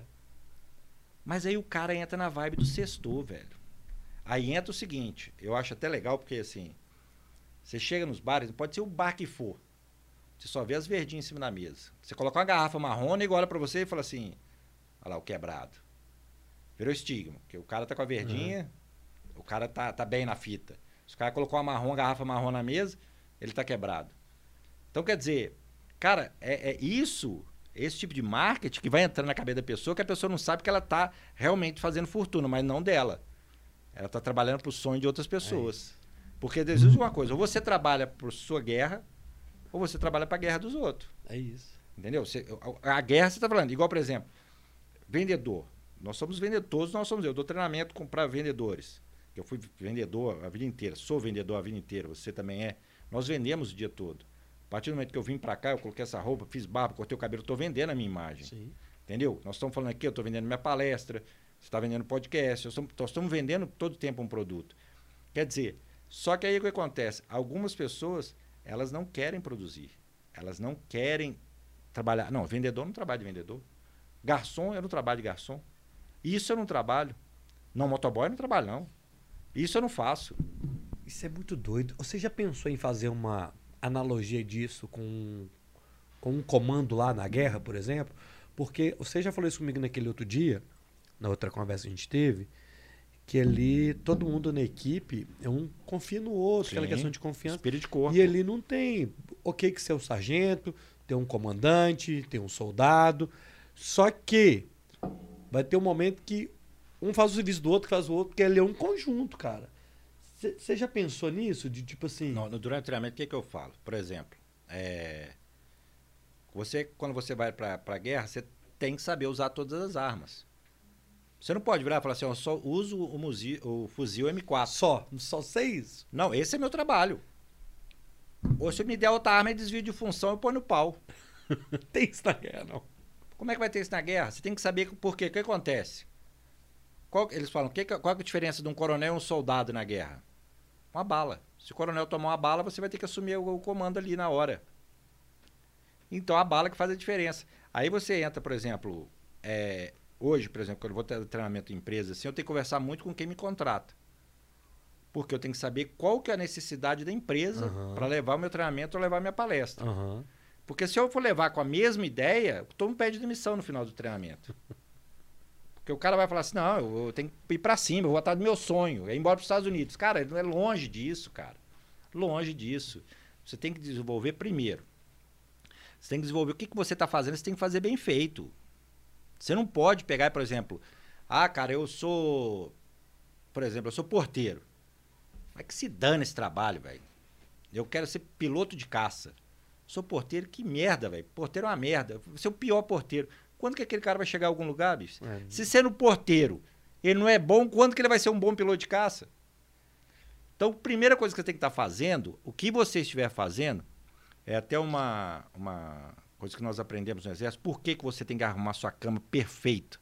Antes de você sair para qualquer missão, sua cama tem que estar perfeita, tem que estar, passa por inspeção, passa por tudo, joga moeda, se a moeda não quicar, sua cama não está esticada, você é punido.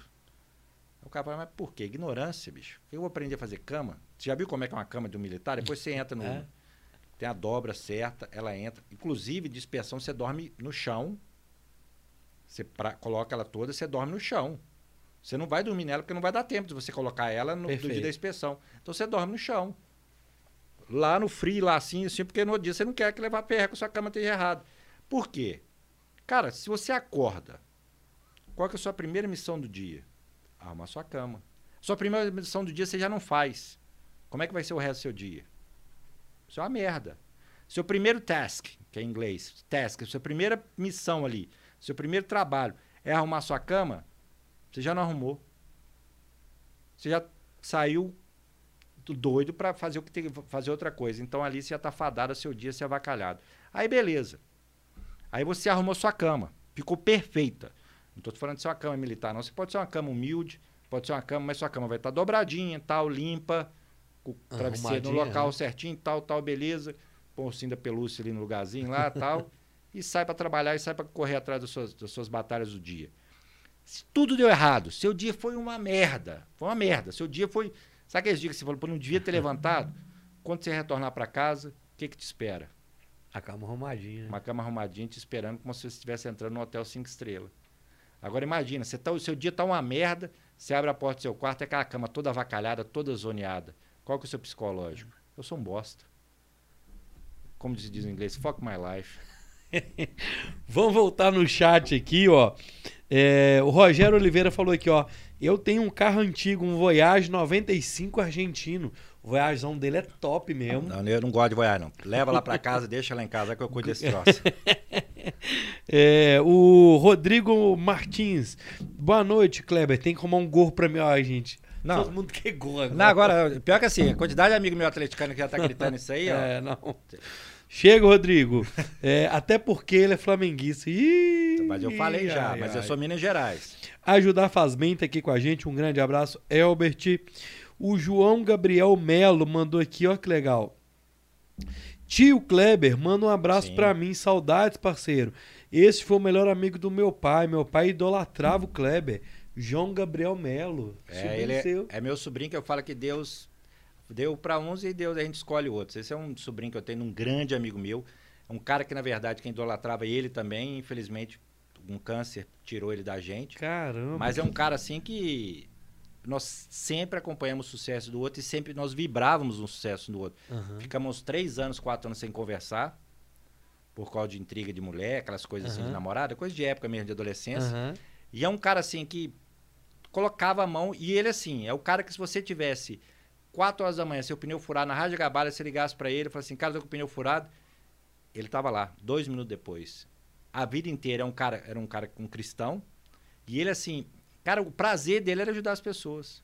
Você tinha que ver, ele falava, o prazer, assim, chegava a vezes a ser até chato. Ele chegava a ser até chato de tanto que ele era desesperado para ajudar as pessoas. Então, aquilo que você falou é coisa de energia. Você traz para o seu mundo o que é o seu- você quer fazer no seu mundo. Se você está escutando certo de música, você vai englobar aquilo. Esse, o Flávio, nós éramos pichadores junto. Passamos aquela fase, aquela coisa toda de moleque tudo mais. Ele foi, constituiu família, eu também constituí família bem depois, tudo mais. Mas, cara, acompanhamos sucesso. Virou um empresário muito bem sucedido. Entendeu? Quer dizer, ali é a verdadeira amizade. Aí não Uhum. falo que é amizade mais. Ele era um irmão que eu tinha. Hoje eu ganhei sobrinhos, dois sobrinhos. Ó, que legal. Ô, ô, João, um abraço, meu filho. Rafael tá aqui também. Rafael Duarte, parabéns, excelente programa. É, vamos lá. Ô, eu quero saber o seguinte. E a Anitta? e a Anitta? Aqui, é um, trin- é um- eu tenho um corte nosso, tá bombando também no Instagram. Aí, ó. O corte nosso deu cento, já está com 131 mil visualizações Nossa, no, aqui do, do, é, 23. no corte. É. Foi legal. Você estava falando, Danito, vamos voltar nisso. É, aquilo ali é um. As meninas tudo quer dançar daquele jeito, né, velho? Não, o problema que acontece é o seguinte. o que que, o que que- o problema é, é- tem uma dimensão muito maior do que a gente pode imaginar. Igual eu falei, ela tem o talento dela, tem uma menina que cantava desde criança, tudo mais. Beleza. Não foi um, proje- um, pro- um projeto que a Globo pegou e produziu, não. Ela tem o talento dela, beleza. Aham. Só que, cara, eu morei nos Estados Unidos, morei, em- eu morei em quatro continentes. Morei na Alemanha, morei nos Estados Unidos, morei no Afeganistão também. E o Brasil sempre teve aquele estigma de que mulher se comia na rua. Se pegava uma mulher e comia na rua. Aqueles vídeos pornô de Aham. carnaval. Eles achavam que chegava, você comia 20 mulheres dentro de um baile de carnaval. Todo baile de carnaval era isso.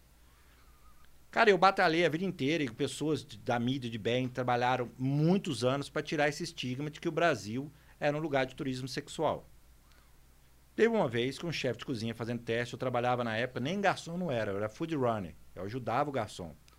Um chefe de cozinha pegou, foi treinar no restaurante e tinha uma menina que estava estudando lá, ela foi trabalhar lá. Até de BH essa menina. Chegou, tal, tal, ela é muito bonita, e ela foi trabalhar lá de host. Host é aquelas pessoas que chegam, tal, senta a pessoa lá e tal.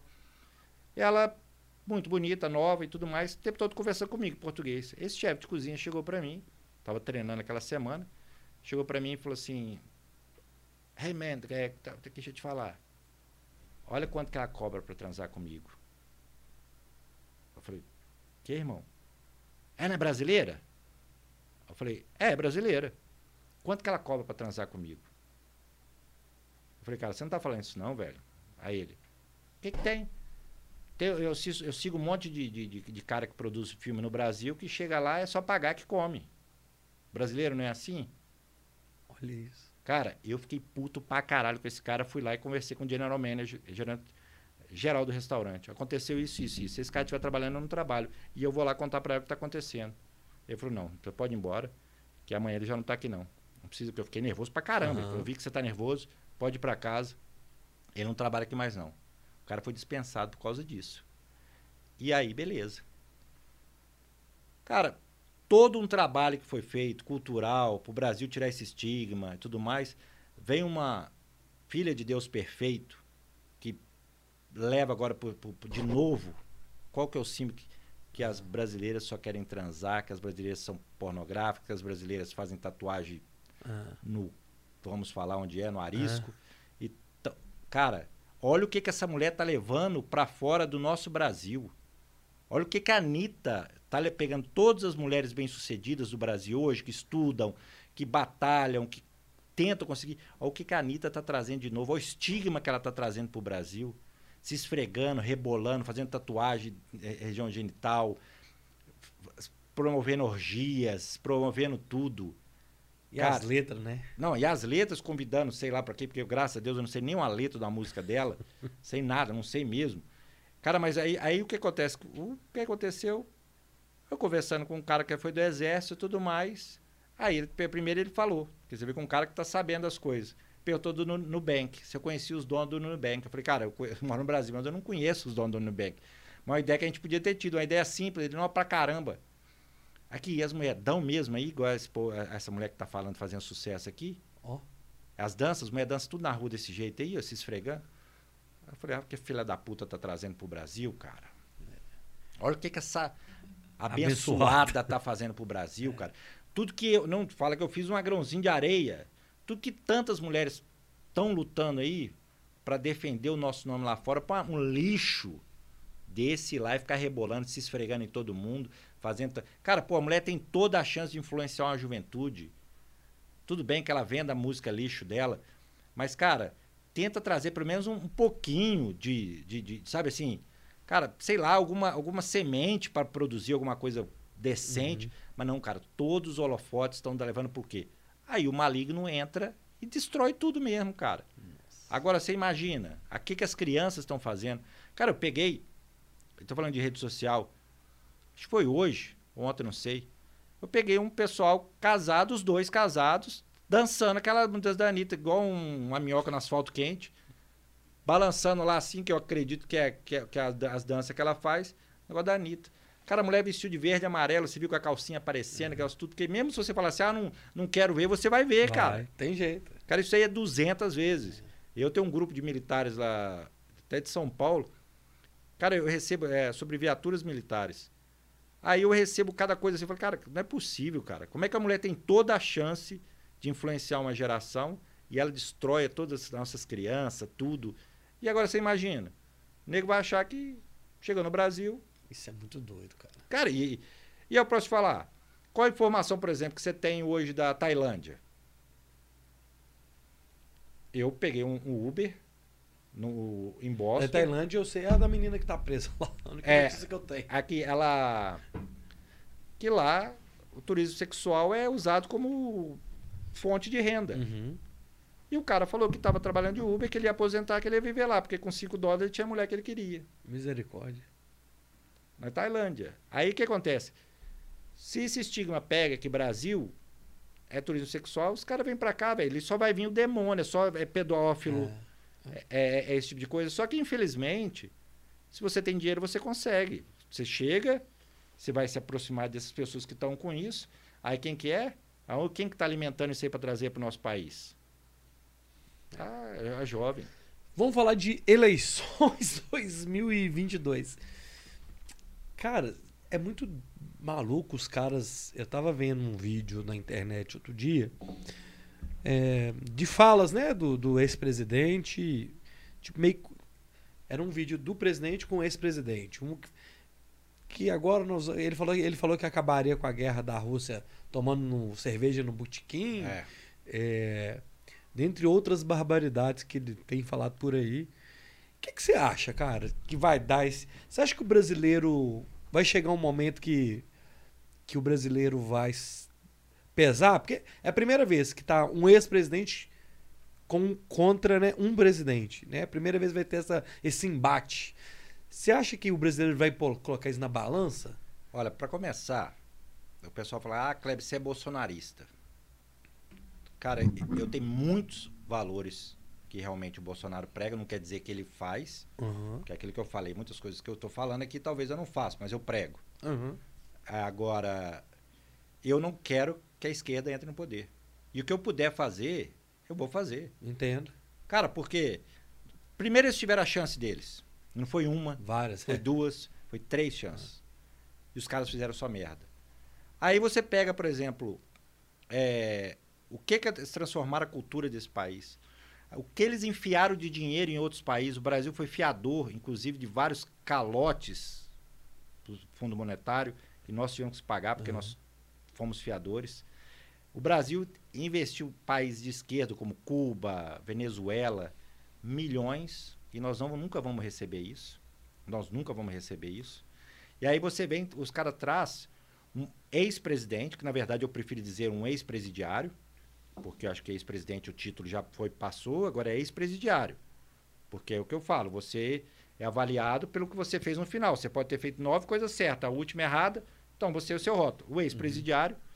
é, o ex-presidiário chegar e falar que a polícia não pode bater numa criança, num jovem que está roubando um celular para depois ir tomar cerveja. Como se isso fosse uma coisa mais natural do mundo. Aí você, quantidade de homicídio, de latrocínio, que tem por causa de um celular. É.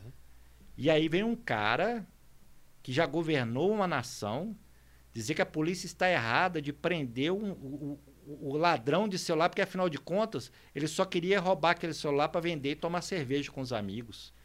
Agora, como que uma nação pode ser governada para o lado do bem se o, um presidiário, o ex-presidente então, governa com esse intuito? Dizer que vai tirar 8 mil militares do, do trabalho e vai mandar eles embora. E isso o cara tá em, em pré-campanha. Olha o tanto de coisa, atrocidade que esse cara tá falando. Agora imagina. Falando do aborto, né? Do aborto, que deve, deveria ser tratado como saúde, né? Cara, é tudo que um, um país que hoje já é sucesso condena, ele está dizendo como uma coisa normal. Ele está querendo trazer o aborto, querendo trazer penas mais leves. Mais leve que tem no Brasil, penas leves para latrocínio, cara. O cara mata um, um, pai de família no dia ele tá andando na rua, velho. Você conviver com isso, se o seu espírito não for um espírito de luz, você vai lá e faz justiça com as próprias mãos e não vai acabar nunca, vai virar uma bola de neve. Só que aí como é que você vai e fala um cara que o, o, o Haddad, o cara, os caras entraram, eles são ateus, entraram na igreja para pegar e fazer campanha é. durante aquilo ali. Agora, você teve um vereador do PT que o cara entrou durante a missa. Queria quase bater no padre. Não lembro qual a cidade que foi, foi não. Eles entraram lá. Agora, se acontece, eu, cara, eu tenho amigos petistas, mas eu não, não vou discutir nunca com eles. Vier falar comigo, ligar, mandar mensagem, eu não respondo isso. Sabe por quê? Porque uma abelha nunca vai falar conseguir provar para uma mosca que o mel é mais gostoso que merda. A mosca vai sempre achar que merda é mais gostoso, porque ela não quer experimentar o mel. Então, do mesmo jeito, eu não vou discutir com essas moscas, velho. Uhum. Eu não vou discutir para tentar trazer que o, o, o, certo, por exemplo, preservar a família. Nós até falamos no, no, no último podcast, que eu falei o que, que poderia fazer estruturar melhor um, um, um país. Primeiro, a família. É. Cara, se a família está constituída, tudo vai ser constituído melhor. Agora, que que, como é que a pessoa vai. O, o, país, o, cara, o cara é a favor de criminoso, o cara é a favor disso, o cara é a favor de tomar cerveja. Vou tomar cerveja, eu resolvo isso aí com uma cachaça. cara, olha para você ver. Aí você imagina, pô, tem vídeo dele mijado, bêbado lá fora, no meio da conferência. O cara teve capacidade de virar e falar assim: nós saímos mentindo, falando que o Brasil era muito ruim mesmo. Teve um dia que eles falaram que tinha não sei quantas milhões de crianças na rua. E nem a população do país tinha a quantidade de crianças que eles falaram que tinha na rua. E ia falar, mas era muito bom falar mal do Brasil. Eles batiam palmo quando eu falava mal do Brasil. É a Anitta. É a turma do quanto pior, melhor. Entendeu? Agora os caras fazem isso que fazem. E aí tem gente que vira para mim, cara, igual manda mensagem para mim. É, você é um imbecil de querer defender o Bolsonaro. Tal. Cara, eu não respondo ninguém. Tem outro cara que falou assim: Cara, eu vou, vou falar, talvez a pessoa até saiba quem que eu tô falando. Mas o cara a vida inteira teve na merda, a vida inteira teve na merda, tá na merda hoje e culpa o Bolsonaro. Uhum. Fala, porra, então se você era um empresário, você andava de Rolls Royce, aí depois que o Bolsonaro chegou, que você tá nessa merda. Porra, você vida inteira foi um merda, cara. Não vem dizer que agora que o Bolsonaro ganhou, que você tá na merda, não. Você andava de Rolls Royce, comia caviar, ia para Maldivas, mas depois o Bolsonaro ganhou, hoje você tá quebrado. Cara, é um trem tão doido porque. E eles parecem que ou eles são ruins de memória, ou eles não, não, fazem por querer, de não lembrar dos últimos 20 anos do Brasil. Não. Mas existe uma coisa no, no, na mente do ser humano que existe um bloqueio que algumas pessoas têm de não aceitar que erraram. Ah. Ele não aceita que erra. Se ele aceitar que ele errou, ele vai dizer que ele é, ele é um estúpido. Então, para ele é mais fácil ele continuar com aquela verdade que ele acredita, batendo sempre, do que falar, não, cara, eu sou burro mesmo. É o, que ela, o caso, por exemplo, o, o marido que traiu a mulher. Pô, eu não preciso nem trair, mas fez. Eu errei. Eu assumo que eu errei. Eu tô errado. Agora o cara vai, não, não, é, não trai, não. Que isso? Eu tô é. certo, tô certo. Tenho, tenho o direito de ter a mulher lá na rua, tenho a mulher. Ele vai, ele vai, vai dar errado, cara. Cara, você errou. Por exemplo, você está num emprego, você está lá, tal, tal, você viu que aquele emprego está errado, troca de emprego, Troca. porra. Sai fora. Agora você vai ficar naquele emprego falando mal daquele emprego o resto da vida. Chega, pô, cara, e aí? Que que tá, ah, bicho, aquele emprego é uma merda, cara. Eu odeio aquele lugar lá. Pô, então sai. Que, aí eu pergunto, o que, que você está fazendo para melhorar? Fazer como? O dinheiro que eu ganho não, não dá para nada. Fala, você tirou carteira? Não tirei carteira, não. É. Como é que eu vou tirar carteira? Eu ganho salário mínimo. Aí que tá tomando a cerveja, Aí você vai olhar o celular, o cara tá com um iPhone. Pô, pô, mas não vai melhorar não, ué. É, eu acho que esse, eu acho que esse, a galera até as pesquisas estão rolando aí, eu acho que vai mudar. Vai, vai, Não, mas essas pesquisas, cara. é, vai, vai, vai, vai- o, o Bolsonaro vai ser reeleito. Não vai, mas aqui, se não for, é porque é, é, é, é, é, é, é mutreta. Porque, cara, basta você. Vamos, vamos fazer, ser bem sincero. Quantas pessoas que você acha que você conhece do seu convívio que vai votar no Lula? Eu, que eu É. conheço, de meu convívio, Aham. convívio pessoal, dia a dia, nenhum. Eu devo ter uns dois ou três que eu conheço, assim. De, de- não é que é amigo meu convívio, porque tem rede social, eu vejo que posta não, não, coisa ou vou, então beleza, uma. Agora, quantas pessoas que falam que vão votar no Bolsonaro?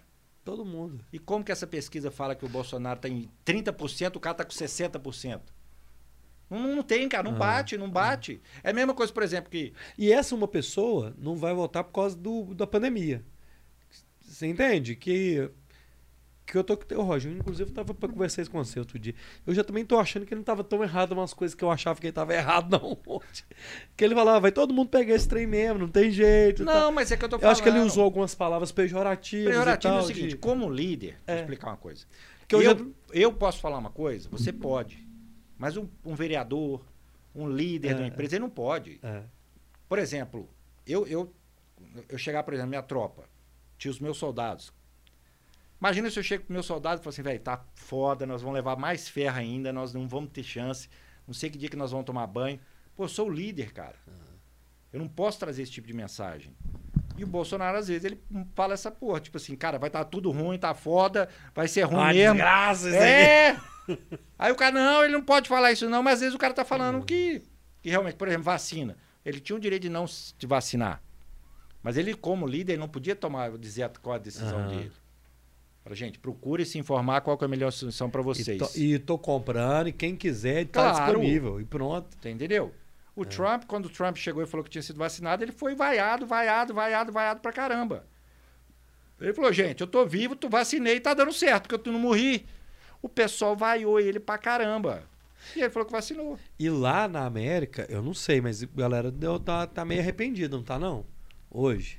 Cara, é um pequeno. Eu tenho, eu, fui recebido na Casa Branca, inclusive. Pelo Biden, é. pelo Biden. Ele fez um churrasco na casa dele.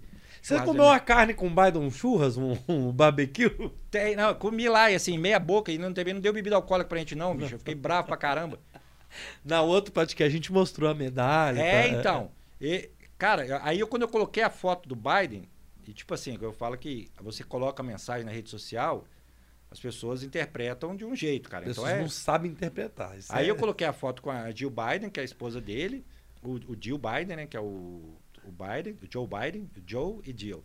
Ela é até professora. Coloquei a foto com eles, coloquei a medalha para o de ex-presidente na época que ele me deu, e tudo mais, coloquei as fotos. Depois nós tivemos junto num jogo de, de futebol americano, que era Navy contra o US Army, Ah, Marinha, que tem, é, todo ano tem, é muito legal. ó. É um jogo do futebol americano, que é do Exército contra a Marinha. Cara, para os Estados Unidos. Era muito louco. E eu tava lá, na área VIP e tudo mais. E eu, nós tiramos uma foto junto com o Biden lá novamente, aquela coisa toda. E eu coloquei.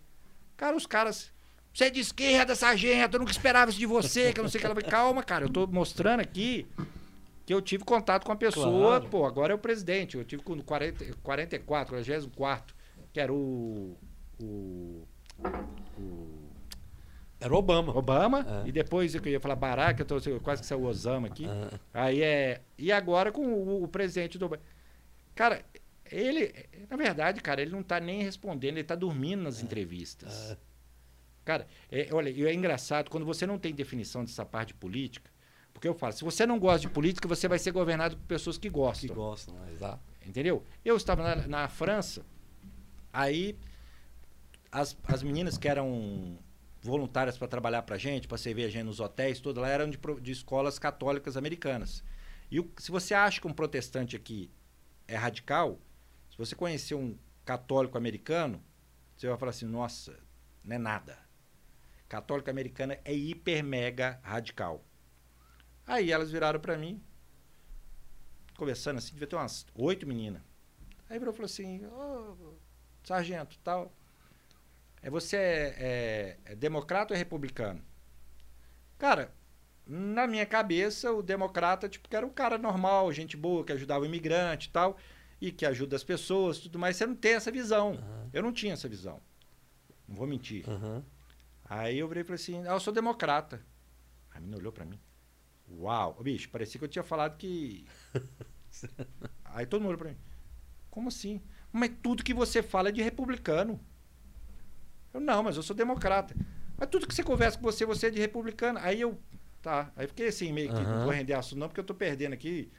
Eu tô meio doidão aqui. Aí eu fui procurar saber o que, que é o democrata.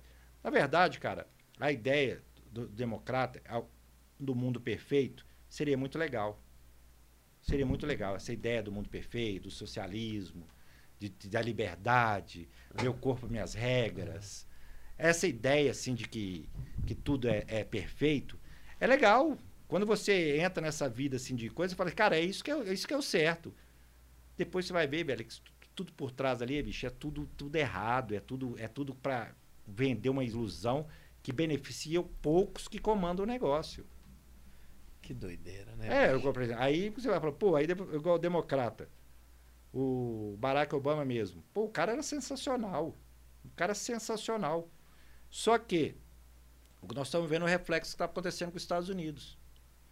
O Trump, ele lidava o governo americano como uma empresa. America first. Os Estados Unidos primeiro. Uhum. E isso que nós temos que ter que líder. Nós temos que ter governadores de Minas Gerais colocando Minas Gerais em primeiro lugar. Nós temos que ter deputados federais colocando Minas Gerais em primeiro lugar. Está em Brasília e disputar por Minas Gerais.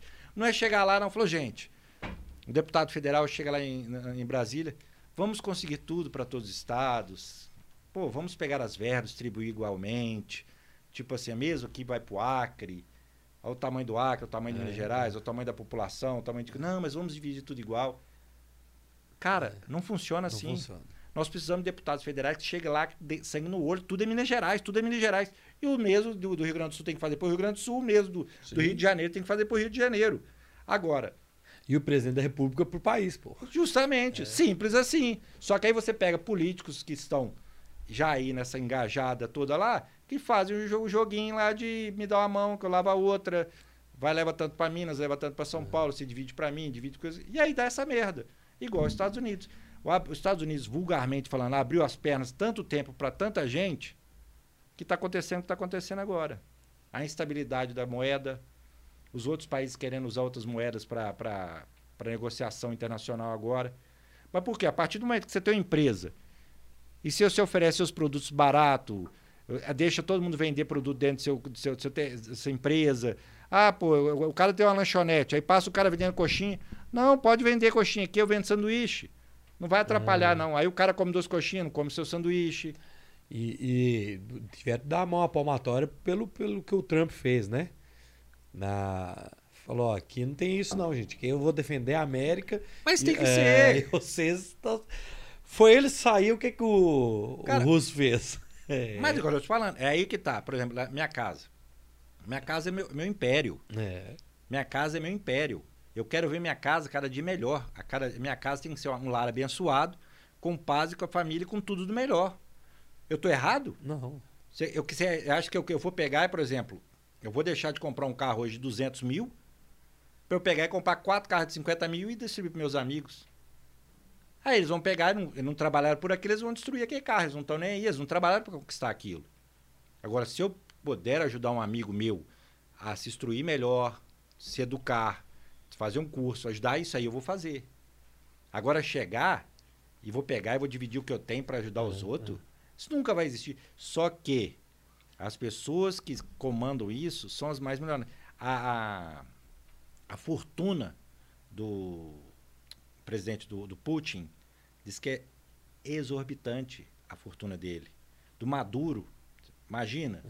O próprio pessoal do- da família Castro, na Cuba. Cara, a fortuna dos caras, porque é o seguinte, é capitalismo para mim, socialismo para a população. É, ué. Entendeu? Os caras, por exemplo, nós temos aí os globais da vida, a vida inteira faziam compra em Nova York e chegava aqui no Brasil e pregava de bem, vamos embora. Tô até hoje fazendo isso aí. É, ué, mas aí vai os babaca. A porra de uma mulher virar e falar assim: Jesus é gay mesmo! Jesus era viadão mesmo!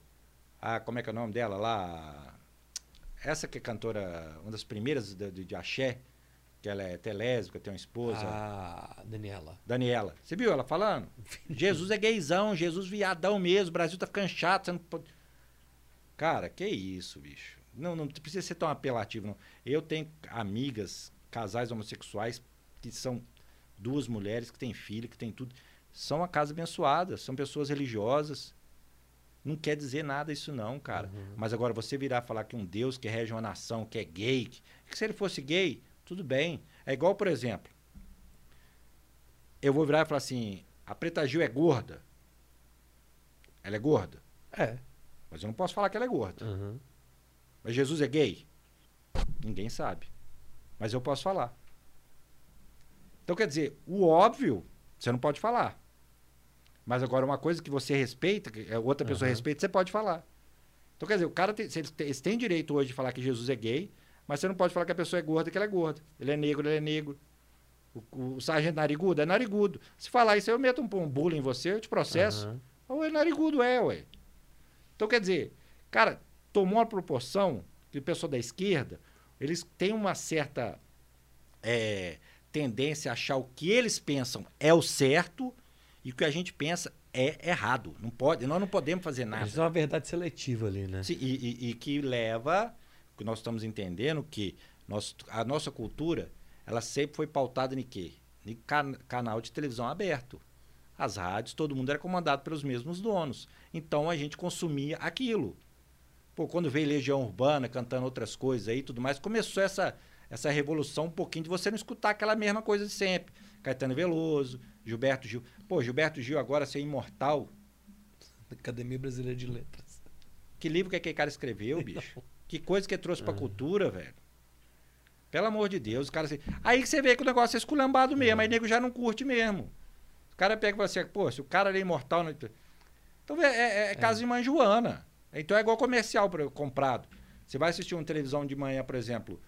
O único programa que eu te falo que eu gosto, que é o, o melhor programa que eu acho que, que existe, que é, é o Globo Rural. Ah.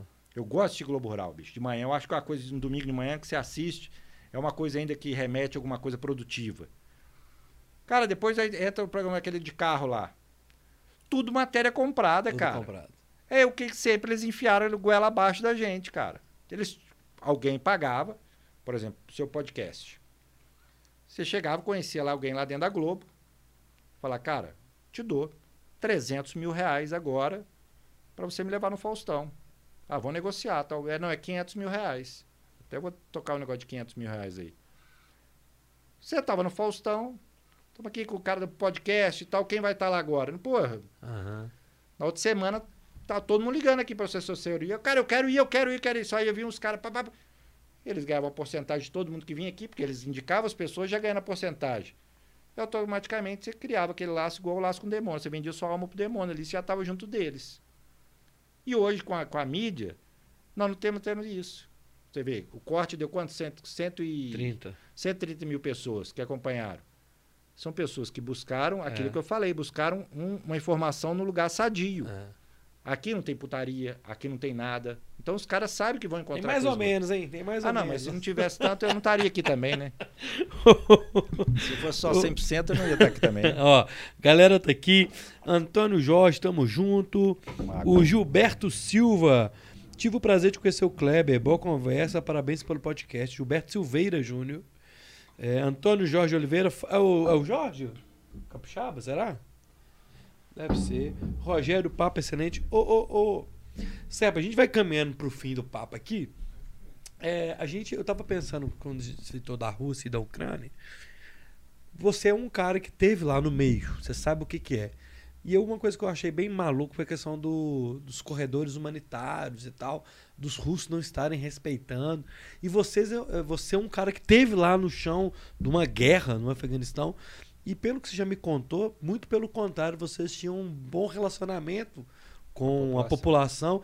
Isso é, era uma orientação do exército americano? Como é que era essa questão com os civis lá?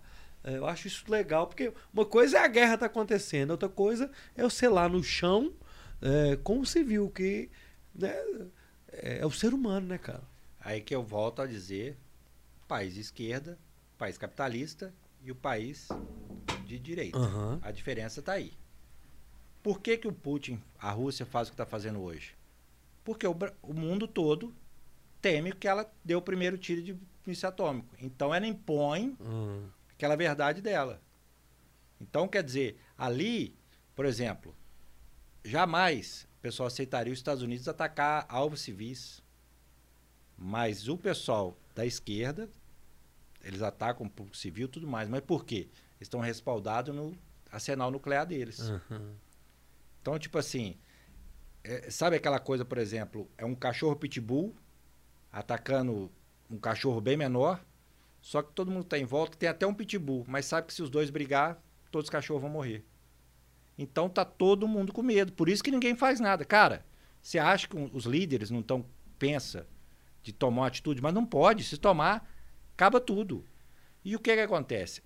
Na isso que é, é, pessoal tem que entender o seguinte. O governo russo achou que aquela guerra ia durar no máximo uma semana. Eles acharam que ia chegar.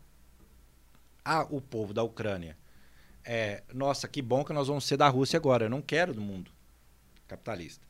Eu quero depender da Rússia. Até porque a- o- o segundo maior país da Europa é a Ucrânia. E a Rússia, automaticamente, falando, eu vou te ajudar. Só que acontece, o povo da Ucrânia não quer o domínio russo. Aí bateu de frente. Ele achou que ele ia entrar com os blindados e o povo ucraniano É, não. com a bandeirinha. Só que aí nós vamos falar num ponto que algumas pessoas pensam que o Zelensky é um herói. Que, cara, na verdade, ele tem grande culpa no que está acontecendo hoje. Porque é o fato de você eleger pessoas não preparadas. Se você não sabe, tem vídeo dele na internet tocando piano com pênis.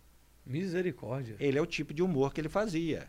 Ele era comediante e é o tipo de humor que ele fazia. Ele foi eleito Aham. naquela coisa de populista, de contra políticos. Aham. Porque nós temos que entender o seguinte: existe uma coisa, uma, uma sensação errada de que todo político é criminoso. Ah, eu não vou votar porque é político. Nós temos famílias tradicionais de política que são políticos bons. Você ser político, você ter uma, uma família política, não quer dizer que você é criminoso. Aham. Eu tinha até um certo preconceito com isso.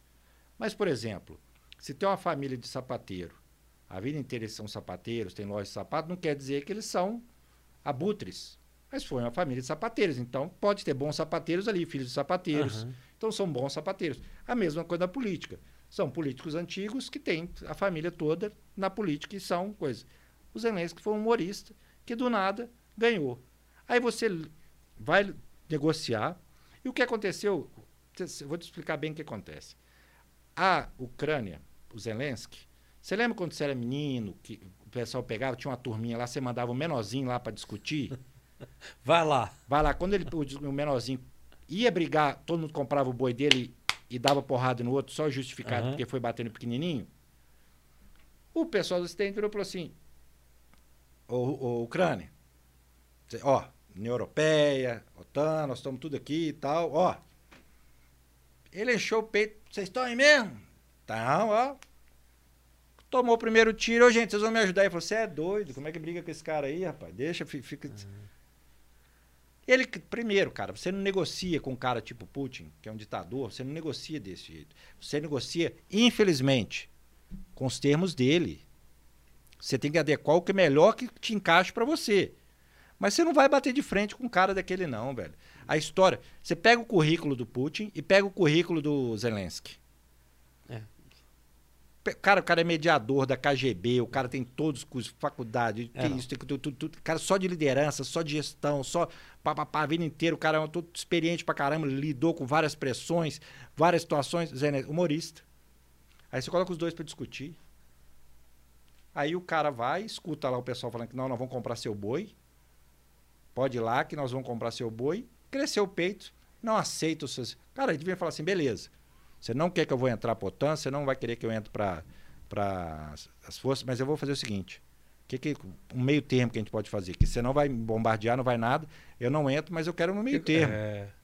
Não, ele simplesmente bateu o pezinho, não faça o que você quer e. Aí é o BO que deu.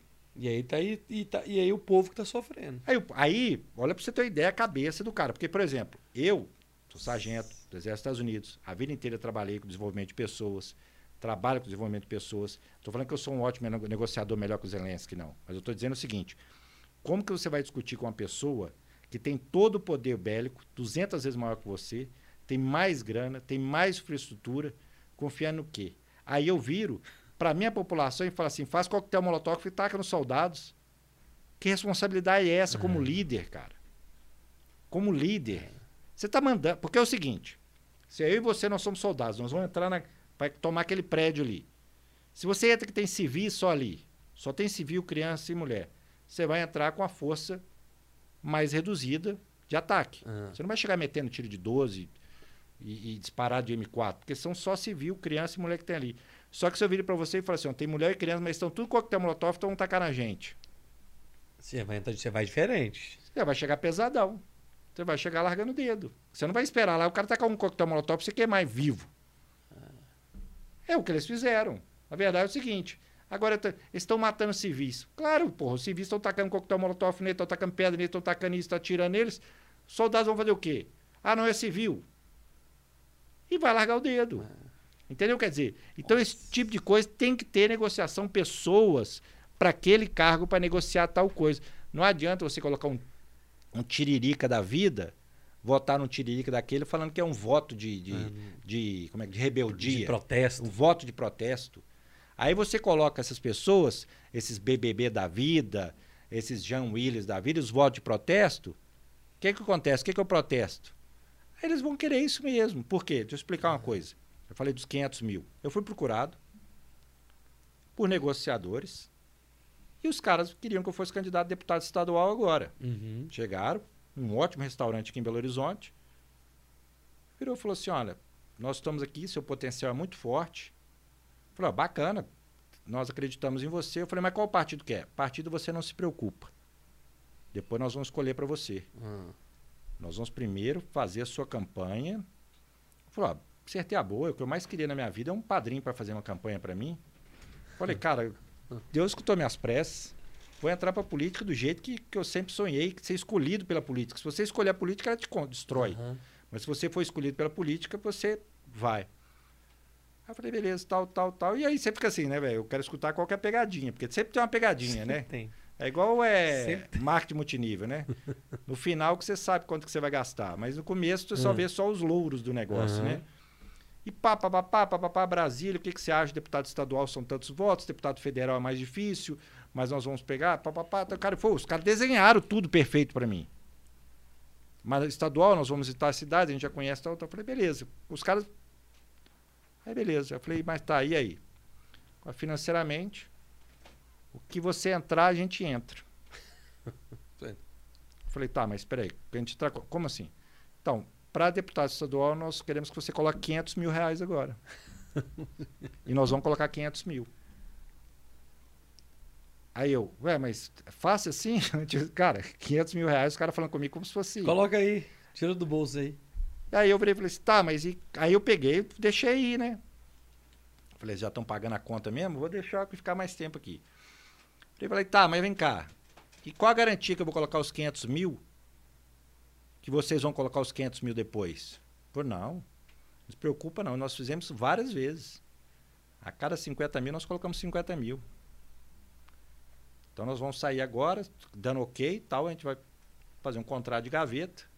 E nós vamos começar, tem alguns prefeitos que já são nossos, nós vamos visitar os prefeitos, aí você vai dar um- uma bonificação para ele, e aí os próximos prefeitos, quando chegar até os 50 mil, a gente vai visitando os outros líderes comunitários, os prefeitos e tudo mais, vereadores de cidades que a gente tem influência, dentro de Minas, você vai colocando 50, a gente vai colocando 50. aí eu peguei, fiz a pergunta mais inocente que eu deveria fazer. E, e, e eu ganho? Não, talvez você perca. Falei, mas que negócio bom, velho. Então eu vou meter 500 conto. Aí eu falei, tá, mas aí, se eu ganhar? Nós não queremos nada seu. Nós queremos a nossa equipe trabalhando com você. Eu fui escutando aqui da Roger. Eu falei assim, esse cara, eu falei, cara, eu falei, sério mesmo? Então tá, é. Não, porque aí nós temos as pessoas certas para te apoiar. Nós, então tá, o gabinete vai ser todo formado por gente nossa você não vai ter problema nenhum, você vai ter pá, pá, pá, pá. Eu falei, sensacional.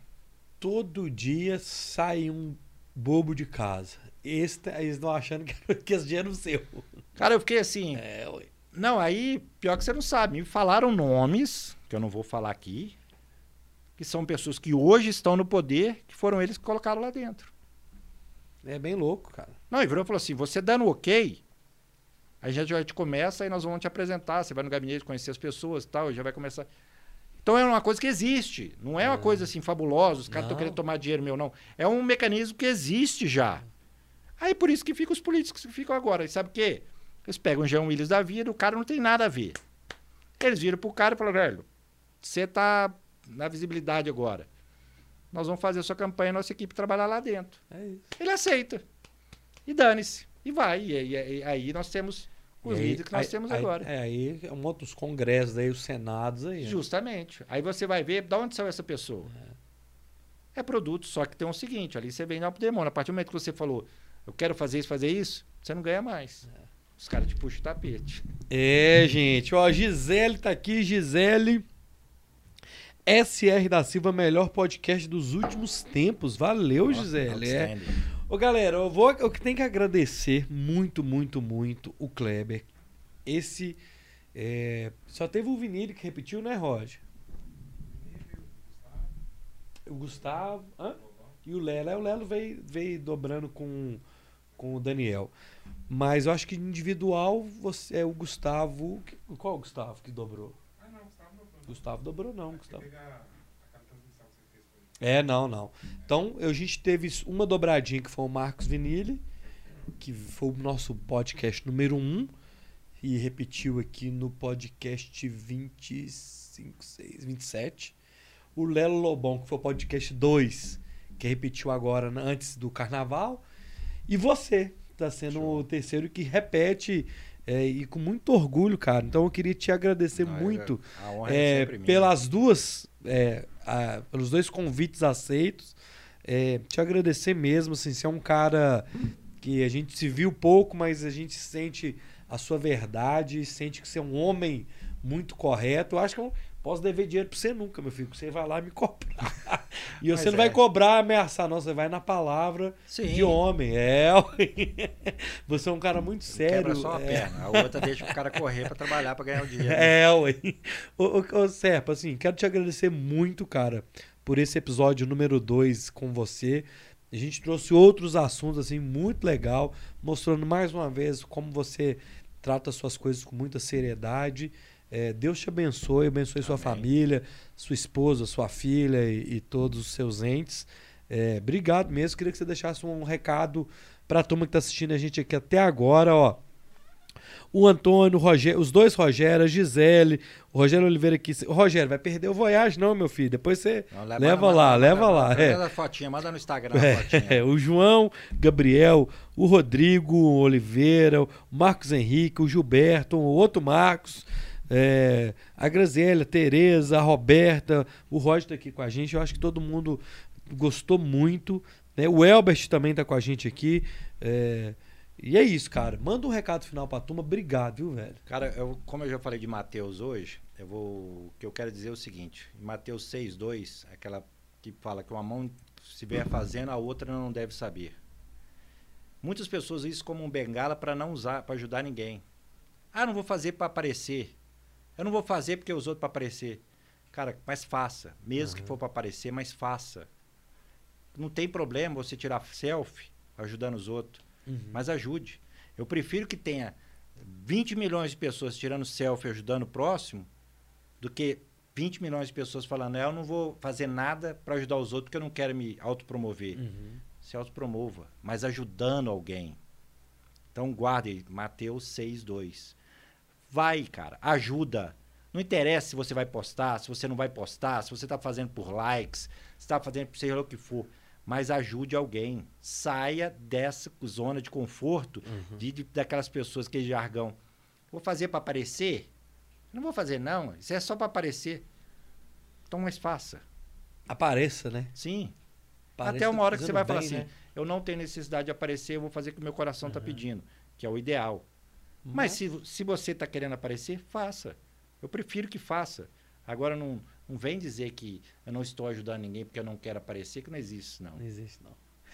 Muito obrigado, galera. Este foi o Bora número cento e quanto? Cento e quatro. É, meu filho. Ô, Roger, muito obrigado. Não se esqueçam de seguir o Serpa aqui, ó, de baixo aqui na descrição do vídeo. Tem o link do Instagram dele.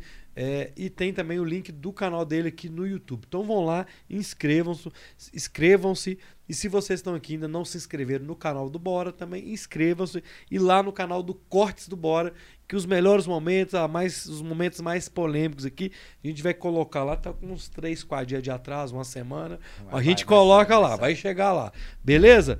Fiquem com Deus, tenham uma ótima semana todo mundo. Até quinta às 8. Boa noite, obrigado. Valeu!